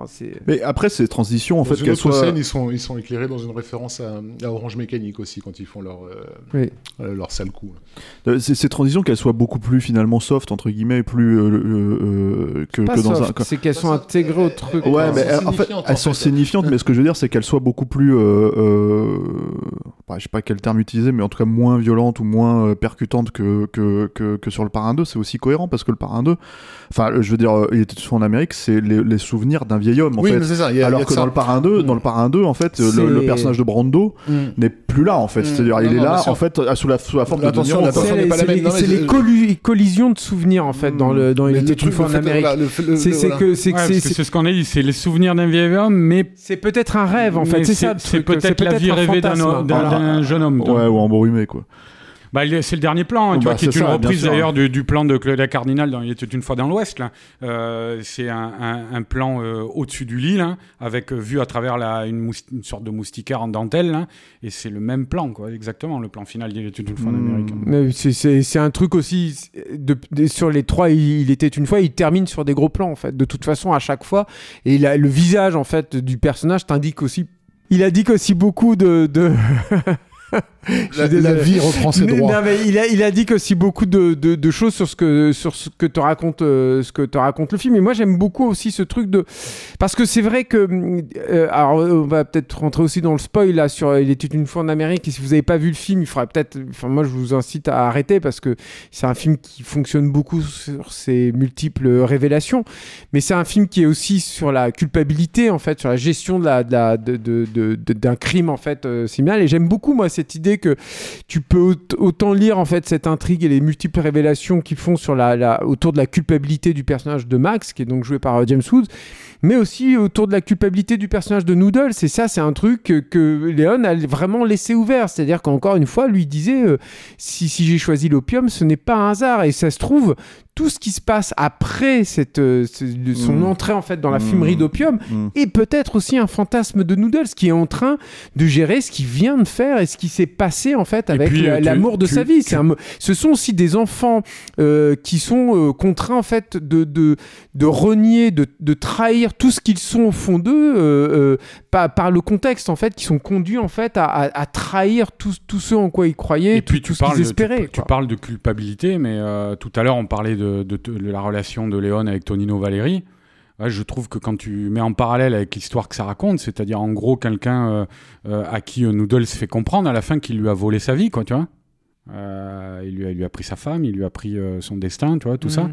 Euh, c'est étonnant aussi, ça, ça, par rapport à, quand t'entends Tonino Valérie parler du comportement de Sergio Leone, ça a une résonance aussi. Il y a un truc aussi, on a, on a, j'ai un peu parlé de pop art là sur la, citation de, des Beatles, qui est, qui est évidente, mais il y a aussi, je pense qu'il faudrait aussi peut-être qu'on évoque le, le fait que il y, a il y a tout un truc aussi dans le film sur le un, caractère factice assumé en fait. Ça c'est un truc dont, James Woods a, beaucoup parlé en fait. Il disait que c'est évident avec le, personnage, moi j'ai oublié le nom du, personnage de l'actrice quoi, enfin de l'amour de, de, Noodles quoi, qui est euh, qui est notamment Jennifer Connelly ou euh, non Jennifer Connelly enfin Elisabeth McGovern euh, qui est le nom de l'actrice, le nom du personnage. Le nom du, Déborah. Déborah, voilà. Et merci beaucoup. mais mais mais mais le, avec le personnage de Déborah quand elle s'est démaquillée en fait quand il a il a, il a retrouve en fait à la, à la fin et qu'elle et en se démaquillant bah, petit à petit elle révèle en fait ce qu'elle aussi elle a caché ce les trahisons qu'elle a pu faire. Il met alors là il y a, y, a, y a, plusieurs trucs. Déjà il y a un truc qui est génial sur le travail sur le presque métatextuel en fait sur la, la, révélation qui va suivre ensuite où en fait il va comprendre qu'elle a eu un enfant avec, avec Max avec son ami qui l'a trahi en voyant l'acteur qui joue Max enfant en fait dehors et, ça c'est je trouve que ça ça marche mais alors ça fonctionne du feu de dieu il faut avoir l'idée en fait de d'utiliser l'outil cinéma en fait pour euh, pour travailler cette, cette révélation-là.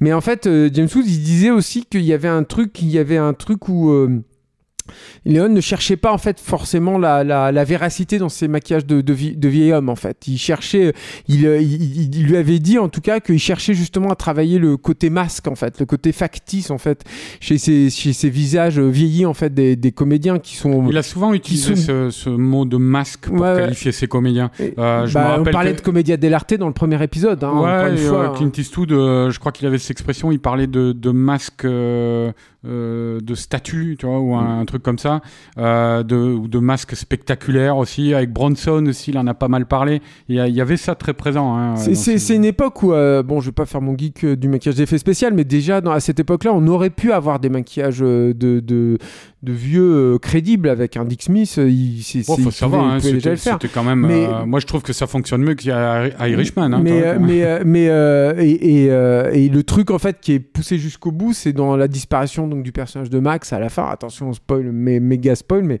qui est une des scènes euh, pareilles, qui est euh, incroyable, quoi, où, euh, où le personnage disparaît derrière une benne à ordures, en fait. Et cette benne à ordures, tu termines en fait avec les feux arrière de la benne à ordures qui deviennent de deux yeux démoniaques, en fait, quasiment. L'écran devient tout noir et on n'a plus que ces deux yeux rouges, en fait, qui sont en train de te regarder et qui redeviennent, en fait, des phares de voiture, mais de son enfance, en fait, qui circulent comme s'il avait un.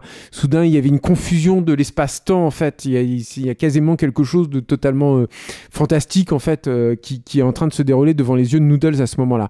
Mais le truc qui est intéressant là-dessus, qui est très méta, hein, mais qui, je pense qu'il faut citer quand même parce que c'est intéressant, c'est que on voit ce personnage donc de Max de loin. Et, euh, et, cette scène est tournée par la doublure lumière en fait de James Woods. Et James Wood ne comprend pas en fait ça. Il est même ulcéré par ça. Il va, se plaindre en fait de ça auprès de, Sergio Leone. Et Sergio Leone dit non, non, mais c'est normal. C'est voulu. Il faut que ce soit quelqu'un d'autre que toi. Il faut qu'on ait créé le doute jusqu'au bout. Il faut que ce soit une, doublure en fait qui soit, qui soit là. On est, je, veux laisser planer jusqu'au bout l'idée de la duperie en fait euh, potentielle quoi. Euh, et, et, je trouve en fait cette idée. Euh, alors je sais pas si elle fait, si elle est effective auprès du public. Je sais pas si ce trouble-là, nous, on le ressent de façon euh, peut-être subliminale, ouais. ouais. de façon subliminale ou pas. Je n'en sais rien. C'est vachement compliqué à dire. En revoyant le film et quand tu le sais, tu, tu, vois qu'il y a un truc qui merde quand même. Tu vois qu'il y a un truc qui, qui est pas vraiment James Woods, quoi. C'est quand même un mec qui a une, une façon de se bouger, de se mouvoir, euh, dans, en particulier dans le film. Moi, je le trouve incroyable, hein, James Woods dans le film, mais, et qui est, qui, est, qui est quand même tout à fait atypique, quoi. Il a une, dégage une énergie euh, très particulière quand même Woods. Et euh, donc tu sens quelque chose. Mais est-ce que ça fonctionne auprès du public et tout? Ça, ça, ça je, je n'en sais rien quoi. Je, mais c'est en tout cas l'idée est intéressante quoi. Est-ce qu'on parle de la perception du film euh, de manière générale par le public en tout cas euh? Ben le, moi, moi voilà le, film a pas très bien marché. Moi j'ai le souvenir j'ai le souvenir d'une sortie compliquée du fait de sa longue durée parce que donc en France on a eu la version de de 3h40, euh, qui a poussé certaines salles à, faire des, à faire des entractes. Euh, et dont, et d'où, dans mon souvenir, il y avait aussi carrément des salles qui le passaient en deux parties. C'est-à-dire que tu revenais le voir. Euh, et ça n'a ça, pas rendu service parce que moi j'avais vu le film plus tard que ça, mais, mais les gens disaient qu'ils avaient préféré la première partie parce que c'est dans la première partie que, sont vraiment concentrées la plupart des scènes les plus émouvantes de la partie enfance, notamment, à laquelle le public s'est vraiment euh, identifié, alors que toute la partie entre guillemets adulte euh, euh, avait l'air de les de les faire chier ou en tout cas de les rendre confus. Et, c'est là où effectivement le, le, le, problème du montage il est il est terrible parce que euh, on a vraiment détruit ce que son film racontait en, le met, aux États-Unis en le mettant dans le. La perception du temps, encore une fois, est mm. primordiale quoi dans, dans la phase. Moi, je sais que il était une fois en Amérique, c'est quand même des films. Moi, c'est pas mon préféré, hein, de Léon. Hein. Je préfère moi quand il y a un côté truculent et tout, mais c'est un goût euh, très qui m'est très personnel que je pourrais pas défendre complètement ici. Mais mais il n'empêche qu'il y a un truc dans quand même dans Il était une fois en Amérique, c'est que et je pense qu'autour de la table, on sera tous d'accord euh, pour autour, autour de ça et j'espère qu'elle a merci aussi d'ailleurs mais euh, ce qui est que c'est des, c'est un film euh, physiquement éprouvant. Je veux dire, à chaque fois, quand je, la première fois que tu le vois, ce film, moi je sais que c'est un souvenir quand même marquant de spectateur parce que tu ressors, t'es éreinté, quoi. C'est, t'as justement l'impression quand même qu'il y a peu de films comme ça. Alors c'est aussi dû à sa durée, c'est sûr, mais je pense que c'est dû à son intensité et surtout par différentes étapes d'émotion aussi. Et puis le pessimisme de, de Léon aussi qui fait que tu tu vas vers le gouffre en fait avec ce film en permanence et, que tu abandonnes tout ce qui est euh, qui peut te donner un peu d'air en fait. Au bout d'un moment, la fin est c'est on peut le dire, hein, le plan final, voilà, le plan final, c'est un plan de coup qui est devenu iconique, hein, de, du sourire de, du personnage de Noodles, hmm. euh, qui, qui, est le Ça sourire, te lâche, quoi. Le, sourire qui, qui, renferme toute la, toute la noirceur du film, en fait. Hein, ah, c'est euh, clair. Euh, mais mais c'est le spectateur, bien sûr, qui le, qui le, qui le génère de ce sens-là. C'était le truc de Léon qui disait on peut être heureux en étant pessimiste, quoi. Hmm. Mais voilà, on, fait comme ça, quoi. C'est la, la, phrase de, je sais plus, c'était Hugo ou Chateaubriand, là, mais la mélancolie, c'est le bonheur d'être triste, quoi. Tu c'est exactement ça, hein, euh, l'histoire de le sentiment global qui se dégage de, de, ce film. Quoi. Mais euh, ce que tu disais là, juste sur les deux époques, c'est marrant parce qu'en fait, j'ai retrouvé le bidule. C'est ce qui a euh, opéré la scission entre Grimaldi et Léon. C'est-à-dire Grimaldi venait de produire Novecento de Bertolucci, qui avait été un bide. Et quand au départ, Léon voulait faire en deux parties, il a dit non, non. Bah, alors, c'est là où ils sont séparés. Quoi. Mais bon, après, bah, les, le, remontage, c'est aussi la, même histoire qu'il y avait sur Chimino, hein, sur la porte du paradis. Quoi, tu vois euh, c'était pareil, c'était le, défonçage en règle de la structure euh, hmm. euh, temporelle du film. Et à la même époque, on avait aussi à la télévision française le, montage de, du Parrain 2 qui avait été refait par Roger Corman dans l'ordre chronologique également. Par Roger Corman. Oui, Roger Corman était dans l'affaire. C'est vrai. parce que moi, il me semble que, enfin, il me semble que c'était Coppola hein, qui avait accepté de le faire le truc. Et c'est pas le remontage du Parrain 2, hein, c'est le 1 et le 2. C'était sur une idée de Roger Corman dans mon souvenir. D'accord. C'était un remontage du parrain 1 et 2. 1 et 2, ouais, c'est ça, ouais. C'est ce que je dis. Mais après, Corman, je savais pas, je savais pas qu'il était dans la boucle. Euh, très bien. Euh, après, alors non, mais parce que en de rien, en fait, il faut qu'on avance aussi. Euh, toucher quand même un mot sur un énorme projet qu'il avait juste après, euh, euh, bah, et, qui, était d'ailleurs sur le point de se tourner, puisqu'en fait, avant sa mort, il a, il, a failli hein. le, il a failli le tourner un an après. Hein, bah, il y avait un film de pirate, euh, enfin Spielberg l'avait mis sur un, film de pirate qu'il voulait produire, notamment. Hmm. Moi, j'aime bien ces, ce truc-là. C'est comme on a parlé de Flash Gordon dans le, dans le premier épisode enfin je sais pas c'est dingue quoi. Dans une réalité parallèle je pense qu'il doit exister ce film de pirate produit par Spielberg tourné par par Léon mais apparemment le scénario était écrit ce que ce que Léon disait mais il était trop euh, lui il estimait qu'il était trop bavard et qu'il n'avait pas une, une, connaissance suffisante de la langue euh, anglaise en fait pour pouvoir maîtriser un, un, scénario aussi bavard. Je trouve que c'était ce, qui est étonnant parce que oui, bon, ça, en Amérique ça, parle aussi quand ça, je trouve ça un peu bizarre comme justification mais c'est comme ça il, a, il avait des rapports euh, je, je sais pas, il avait, je pense que ça faisait partie des gens avec qui il y avait l'ego rentrant en ligne de compte avec Spielberg. C'est quelqu'un qui avait des, des, rivaux, encore une fois, quoi. C'est-à-dire les gens qui l'estimaient euh, à sa propre euh, euh, égalité, quoi. Tu vois, c'est, ça devenait des gens avec qui il y avait des frottements obligatoirement. Oui, je pense que tu vois, par exemple, il, adore, il adorait Peter Ware. Mais je, je, je, me suis toujours dit qu'il adorait Peter Ware parce que Peter Ware finalement était tellement loin en fait de ce que lui pouvait faire et de, et de leur truc. Alors, tu peux trouver qu'il y a des, des ponts, notamment dans la gestion du temps. Après, c'était quelqu'un, moi, de ce que j'ai compris sur ses goûts des autres cinéastes, qui n'était pas fermé à d'autres univers. Mais quand tu rentrais sur le même terrain lui, que lui, c'est le cas de Peckinpah, c'est le cas d'un Spielberg, tu vois, parce que là, on est dans la catégorie, euh, tu vois, des les John Ford et compagnie, tu vois. Et ben pour peu que le mec soit encore en activité, ça devenait un rival. Après, sur des, des cinémas, euh, tu vois, par exemple, c'était quelqu'un qui adorait ce que faisait Claude Sauté, quoi, tu vois. Hmm. Mais il le précisait en même temps, il disait, moi, je suis incapable de faire ça. D'accord. Euh, Toutefois. Donc, Toutefois, donc, voilà, des projets, il en a eu, tu vois. C'est vrai que moi, un des plus gros regrets, mais y a, on n'a on a pas su grand chose là-dessus, ça sera le, le, voyage au bout de la nuit, parce que c'est euh, le roman inadaptable pour moi, quoi, tu vois, le truc impossible. Lui aussi, hein, c'est ce qu'il disait. Hein. Il avait pris The Hoods parce qu'il estimait que c'était un roman médiocre. Hein, et lui, il estimait que tu pouvais pas partir d'un chef-d'œuvre et, faire un grand film, en fait. Mais par contre, je l'ai pas dit tout à l'heure sur le voyage au bout de la nuit, qui est quand même très très important. Lui, il estimait qu'il y en avait beaucoup, beaucoup de voyages dans le bout de la nuit dans, dans, dans, Il était une fois la Révolution. Mm. Ce qui est important, hein, mine de rien, je pense. Bah, c'est ce que je disais tout à l'heure. Je te disais, euh, le personnage de James Coburn, c'est, il a un côté très bardamu. Quoi, ça, Brièvement, brièvement, il avait aussi euh, émis le souhait de refaire une adaptation plus proche du roman original de d'Autant n'importe le vent, ce qui est quand même un truc un peu, euh, voilà, dans- c'est vrai, ouais, c'est un, vrai. peu, un peu, un peu, un peu dingo, qui n'a, qui n'a jamais euh, eu lieu. Néanmoins, il en avait tiré un, un traitement euh, pour un truc qui s'appelait euh, Place Only Mary Knows, euh, qui, un- qui devait être joué euh, par euh, Mickey Rourke et Richard Gere euh, pendant la guerre Gere, civile. Richard Gere. euh, non, mais je, j'ai pas envie de prononcer son nom correctement. Mais de toute façon, vous prononcez pas Euh, les noms de Léoné. euh. et que son fils Andrea euh, a fait publier en 2004 dans, dans un magazine en fait le traitement en question. Euh, mais ça n'avait pas, ça avait pas été plus loin que ça. Le, le vrai gros projet euh, central euh, qu'il a Il des années. 900 jours de Leningrad. Voilà, c'était son grand projet. C'était, il avait déjà un casting. Il avait Robert De Niro notamment qui devait jouer euh, l'interprète principal. Euh, c'était un film. Alors je ne sais pas si on l'aurait eu. Il est mort en 89. Je ne sais pas si on l'aurait eu en 90 le film. Quoi. Bah, en Je tout cas, non, pas en l'aurait eu- 90, mais il était censé tourner dans l'été 90, me semble-t-il. euh, Justement, les- c'était les premières prises de vue étaient prévues à ce moment-là, quoi. Ouais, ouais. Bah, Bah, il a eu beaucoup de problèmes avec le, le gouvernement russe, hein, déjà, hein, puisque c'est. c'est- Oh, il avait réussi. il, il a- connaissait personnellement le maire de Saint-Pétersbourg Voilà, qui lui ça. avait ouvert toutes ses Il portes. avait ouvert au début toutes ses portes, mais après ils ont eu une intervention sur le scénario et lui n'a pas voulu évidemment d'intervention sur le scénario. Il voulait pas, notamment qu'il évoque, je crois, euh, et, euh, tout ce qui était révolution russe. Enfin, dans une dans une interview j'avais vu ça et il dit évidemment c'est impossible, je peux pas, je peux pas ne, ne pas faire ça. Donc il, il avait euh, donc voilà. C'est-à-dire aussi, le, le problème, c'est que ce projet, c'est encore, encore un grand projet épique.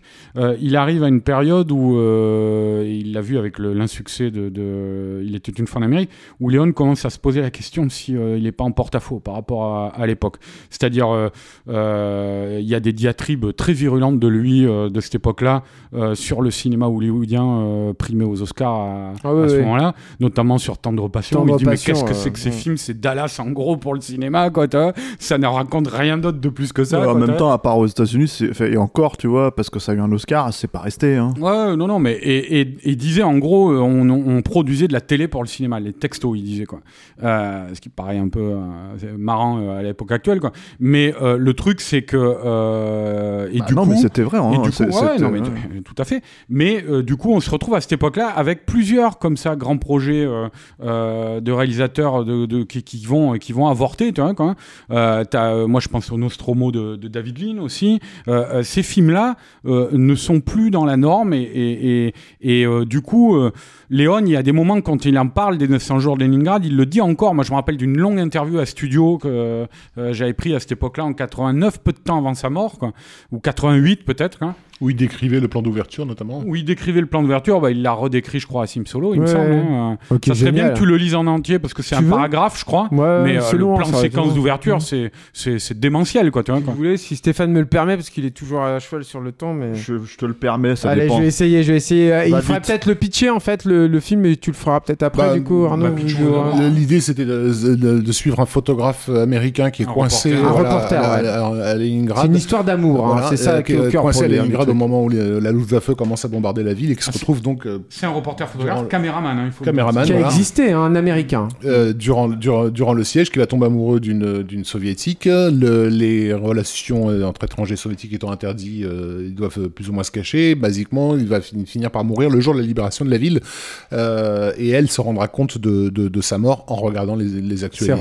euh, Ses rushs, voilà. Hmm, et, Ah, Dans euh, un cinéma. En fait. dans cinéma. Ces rushs sont projetés dans des actualités de cinéma Je et elle est au milieu c'est- de tout le monde. c'est- je trouve Et- cette et scène elle- incroyable. Et elle voit quoi. le dernier plan, le dernier regard de, de, de son amant. Quoi. Voilà, et, elle, euh, et c'est là en fait, elle se rend compte à travers le regard de la caméra qu'il a, qu'il a chuté en fait. Parce que, Que c'est la ça, le caméra est tombée, que la caméra touché, est tombée, qu'il est mort.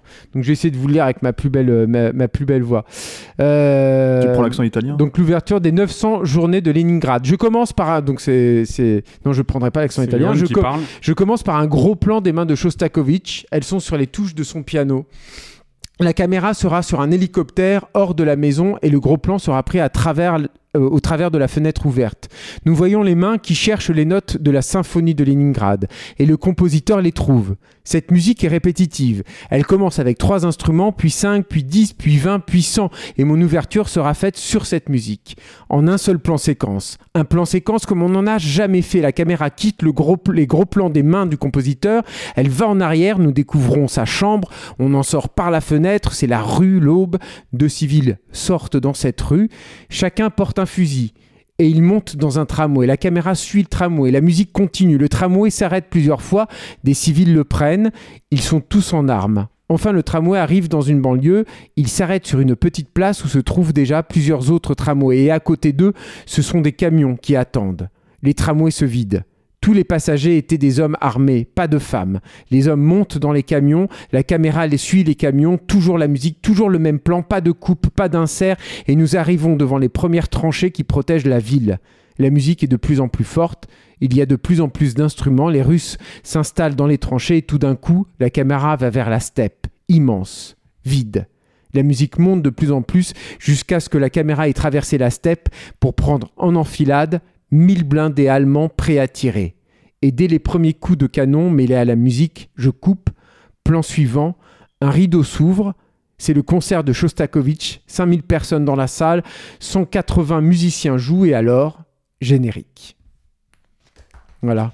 Bravo Julien, quel talent. ça un peu? On n'a pas du tout envie de voir. euh, Ah, c'est incroyable. Mais tu lis ça, c'est euh, ouais, voilà, c'est- c'est comme la fin en fait. Tu tu tu t'as, presque tu, Tu- images, visualises tout de suite sûr. le truc. Et c'est aussi le, le, le machin où tu, comprends aussi que Léon euh, rêvait ses films en fait. Et c'est ce que tout le monde raconte en fait. Il rêvait ses films, il rêvait ses plans en fait depuis le début quoi. Plus que de ses histoires en fait, plus que de la littérature. Alors, pour lui rendre un peu justice, puisque donc il y a eu un film euh, sur, sur Stalingrad qui a été fait par, euh, par, Jean-Jacques Hano, euh, je trouve que donc déjà le concept scénaristique était, brillant, celui de nous montrer euh, ce duel entre entre entre deux snipers, euh, parce que le problème, la problématique de de cette bataille, c'est que c'est la, la plus grosse bataille peut-être de toute l'histoire de l'humanité et, qu'elle a jamais vraiment été correctement euh, mise à la- mise à l'écran, justement du fait de son absolu gigantisme. Euh, il y a trop de choses euh, dans cette histoire à raconter et à montrer. Et il faut trouver un angle, un angle narratif euh, précis. Mais aussi, je trouve que euh, moi j'aime pas trop le film de, d'Anno, mais il y a une séquence que je que j'adore et que je considère être une séquence léonesque par excellence, qui est la présentation donc du bad guy joué par euh, par Ed Harris. euh, Et qui a été conçu de, de, de son propre aveu par Anno comme une séquence léonesque. Ouais, et, et, et réussi. C'est-à-dire que Léon l'aurait eh, probablement fait comme ça, euh, où donc t'as as des soldats allemands qui, bah, c'est mon avis, Oui. euh, qui, qui crèvent la dalle et qui voient arriver un train. mais il euh, aussi, la musique du James Horner en fait. Raph, il est pas objectif. Je suis pas non plus fan, je suis pas non plus fan de la musique de Horner du film.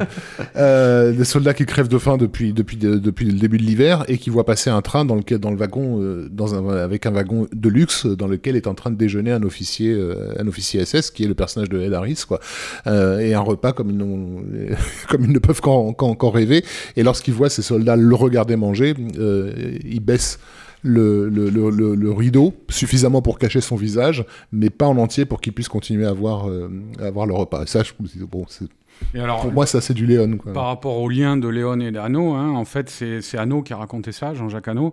Euh, il a, en fait, il avait pris Tonino Del- Delicoli comme chef-op de- du Nom de la Rose, et Léon était venu le voir sur le tournage. Et, euh, et ils s'étaient revus par les suites, ils avaient euh, lié une relation, comme ça, ils s'étaient revus au Festival du film italien de Nice, notamment. Et, euh, donc, hein, ils avaient discuté sur les 900 jours de Leningrad, et c'est ce qu'a raconté Anno. Il lui avait dit si il m'arrive quelque chose, si j'ai un problème de santé, ça serait bien que ce soit toi qui fasses les 900 jours de Leningrad.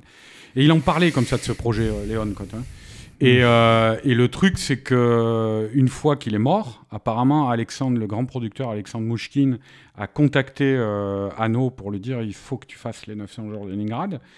Et, euh, et euh, Anno a dit euh, bah oui, d'accord, ok, mais je veux bien voir le scénario d'abord. Et tout ce qu'il avait, c'était une valise remplie de livres et de documentation. Il n'y avait pas de scénario en fait. Quoi.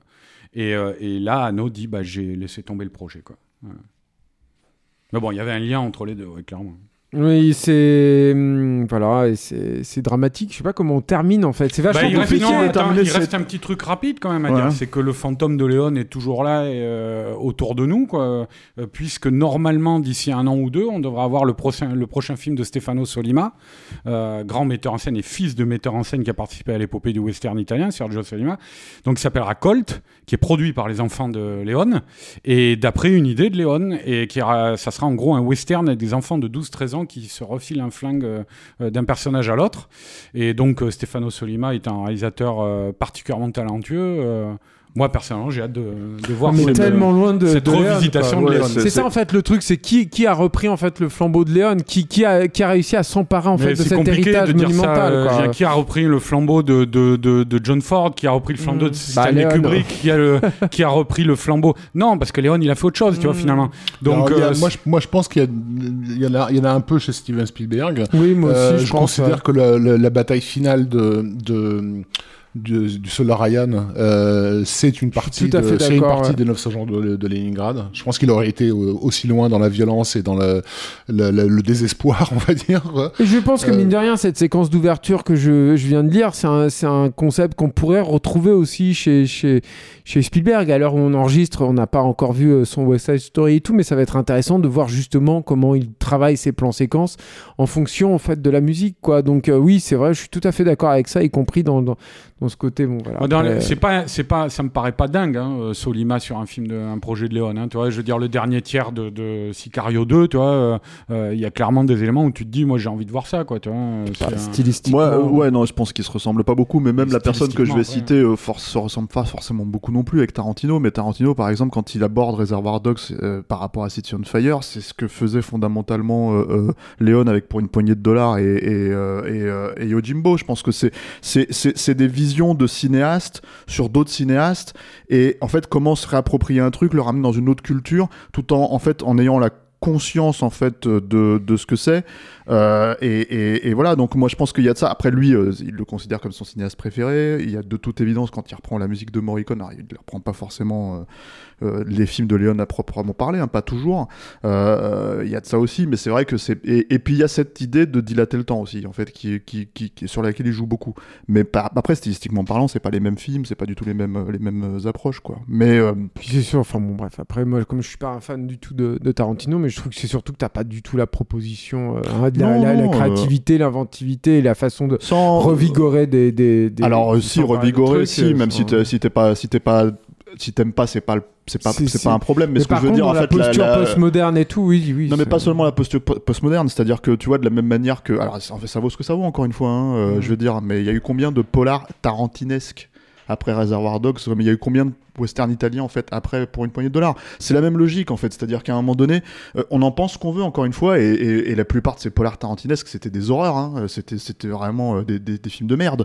Mais euh, il y a euh, comment dire, euh, ce qui est pas le cas des westerns italiens en l'occurrence, il y en a quand même pas mal qui sont qui ont qui imprimé leurs qualité, quoi. sur le cinéma de leur époque, clairement. Voilà, c'est ça. Et en fait, en gros, sans forcément, encore une fois, faire un pont stylistique et. et, euh, Moi, je et, pense que a un cinéaste que tu dois rapprocher de Léon, en fait, euh, américain, c'est pas Tarantino, parce que bon, Tarantino, c'est, c'est- pour moi, ça, c'est lui de la. s'en réclame en tout cas. Oui, non, mais bien sûr, mais pour moi, ça, c'est plus de, de la théorie, c'est moins dans les faits. S'il y en a un, c'est Sam Raimi. C'est-à-dire que de- de- de- dans le. Il y a, il y a- je trouve que chez Raimi, en fait, il y a un truc qui m'a toujours surpris beaucoup, c'est que je trouve qu'il a un côté latin, et en fait, je pense pas que ce- ça vienne de son éducation, qui est par définition n'est pas latine et tout, mais qui vient, en fait, d'une certaine. d'un lien, en fait, avec ça. Et, a- je trouve qu'il y a une gestion chez Rémi à la fois du, du, de, de- du, du postmoderne, par exemple, quand il travaille, les mythes qu'il travaille dans Darkman, euh, et, euh, et aussi dans la, les contrastes, en fait, de la mise en scène, la façon qu'il a de- d'appréhender la mise en scène, comme le disait Rafik, euh, aussi bien d'ailleurs dans le pop art que dans le, dans le jazz, ou, peut-être aussi une partie du rock et tout, dans, dans le, contraste, dans le- la façon aussi d'assumer, en fait, l'impression que peut donner certains effets, en fait, de mise en scène. S'il y en a un qui a compris ça, c'est lui. Enfin, je veux dire, il suffit de. Par exemple, je le comparais à un ratage complet qui lui aussi se réclame de Léon, qui est, qui est, qui est Robert Rodriguez. Robert Rodriguez, Ouais, non, c'est très enfin, clairement. Non, mais ce qui est intéressant, c'est que c'est très très clairement du sous sous sous euh, Sam Raimi en fait quand tu quand tu vois les trucs et la façon qu'il a d'appréhender par exemple l'horreur ou même ce- ses premiers films ou de ou de ou de bâtir sa carrière. Et c'est pas c'est pas illogique en fait du coup que, que, que Sam Raimi ait fait un film comme euh, comme The Quick and the Dead en fait dans, dans sa carrière et que c'est c'est la place que ça ait et que c'est qu'il ait réussi à faire quelque chose que tu vois je, je me souviens que par exemple Léon il parlait beaucoup de, de Silverado et euh, lui trouvait que c'était un film qui était totalement dévitalisé en fait parce que justement il était euh, à la manière de euh, ce qu'il avait fait sans proposer en fait quelque chose d'autre. The Quick and the Dead c'est un film qui va bien au-delà en fait de, de, juste la simple citation, la simple, euh, j'ai même envie de dire la simple réappropriation du truc, c'est qu'il y a une récréation, une recréation, pardon, pas une, une récréation aussi d'ailleurs, mais une recréation en fait de ce qui, ce qui existait auparavant. C'est évident, mais ceci étant dit, bon, je pense que c'est pas forcément la façon dont, dont, un le film est perçu automatiquement, parce qu'il faut quand on ça, je m'en fous. Alors tu t'en fous, mais le problème, le, tu t'en fous, mais le problème c'est qu'il faut quand même aussi à un moment donné quand on dit qui prend la, la, la comment t'appelles ça, la, la, suite d'un Sergio Leone, la question ne se pose pas que vis-à-vis de nos perceptions à nous, mais de la perception du public de manière générale. Et, ça c'est important. Et en fait, pour l'industrie, euh, je pense que Sam Raimi et Sergio Leone ils font absolument pas la connexion, quoi. Euh, alors que bon, Tarantino, même si encore une fois lui-même en fait s'avance comme il a toujours fait dans sa carrière, il s'en réclame. Euh, il a toujours mis en avant ce que lui voulait faire. On vend des films sur son nom de la même façon qu'on vendait les films de Sergio Leone comme des films de Sergio Leone. C'est important. C'est quand même. il était une fois en Amérique. Ce film ne se serait ne serait jamais arrivé sur nos salles s'il si, n'avait pas marqué en gros Sergio Leone dessus, quoi. C'était, mm. il était pas du tout de son temps. Euh, c'était déjà un film dépassé, euh, euh, un truc des années 70, quoi. Hmm. Donc Sergio Leone est mort le 30 avril 1989. Suivi de près par Lee Van Cleef. Ouais. Et donc à 60 ans seulement, hein, mine de rien, donc crise cardiaque. Mais bon, il était marqué, hein, c'est-à-dire il avait 60 hein. piges, mais il avait vraiment, il avait ce, visage là, avec cette barbe de, de, patriarche biblique, alors qu'il avait qu'à peine 60 ans. Et très hum, une certaine tristesse, voire parfois des petites pointes d'aigreur dans ses toutes hein, dernières sur la fin. dans ses toutes dernières euh, euh, interviews moi je trouve quoi il est mort devant un film de Robert Wise Ouais, je l'avais dit euh, dans le précédent épisode. Je pensais qu'on l'avait dit off record. Star Trek. les, blagues, les blagues de merde pour finir. Bref, messieurs, merci. Merci à toi, pour votre temps. Merci à tous. Merci, d'avoir à... peu près respecté euh, le timing euh, euh, de ce deuxième épisode, de cette deuxième partie, pardon, de l'épisode 33 de Capture Maglo podcast. Merci à, à, certains de nos auditeurs qui vont passer une semaine à voir les films dont on a, dont on a parlé. C'est un des grands plaisirs de, de quelque part de quand même que la majorité d'entre eux n'ont pas eu besoin de nous pour les voir. Non, mais pour certains de les revoir, parce que ça fait, ça fait peut-être longtemps. donc, Merci à la, merci à la technique qui nous, qui nous, euh, comment dire, euh, qui veille sur nous, qui veille sur sur euh, nos bafouilles. Voilà. merci aux tipeurs et, aux tipeuses, aux auditeurs. Pour nous soutenir, c'est sur tipeee.com 3 e pour Tipeee et les mots clés sont Capture Mag. Et puis je ne sais pas en fait quel sera le prochain grand cinéaste. Euh, on a beaucoup parlé de lui dans ce podcast, euh, donc Robert Rodriguez. Ah, bah voilà, bah, écoutez, tout est, bah, voilà, tout est choisi. On, voilà, Arnaud, tu repasseras, merci. voilà. Peut-être pas. Voilà. Rodriguez, bah, déjà que vous avez refusé qu'on fasse Tarantino à l'époque de Once Upon a Time in Hollywood. Euh, on cherchera le lien entre Rodriguez et, Philippe Clair, qui existe, hein, puisqu'il y a un film qui s'appelle Rodriguez au pays des merguez. Merci Raph. Merci. à la prochaine.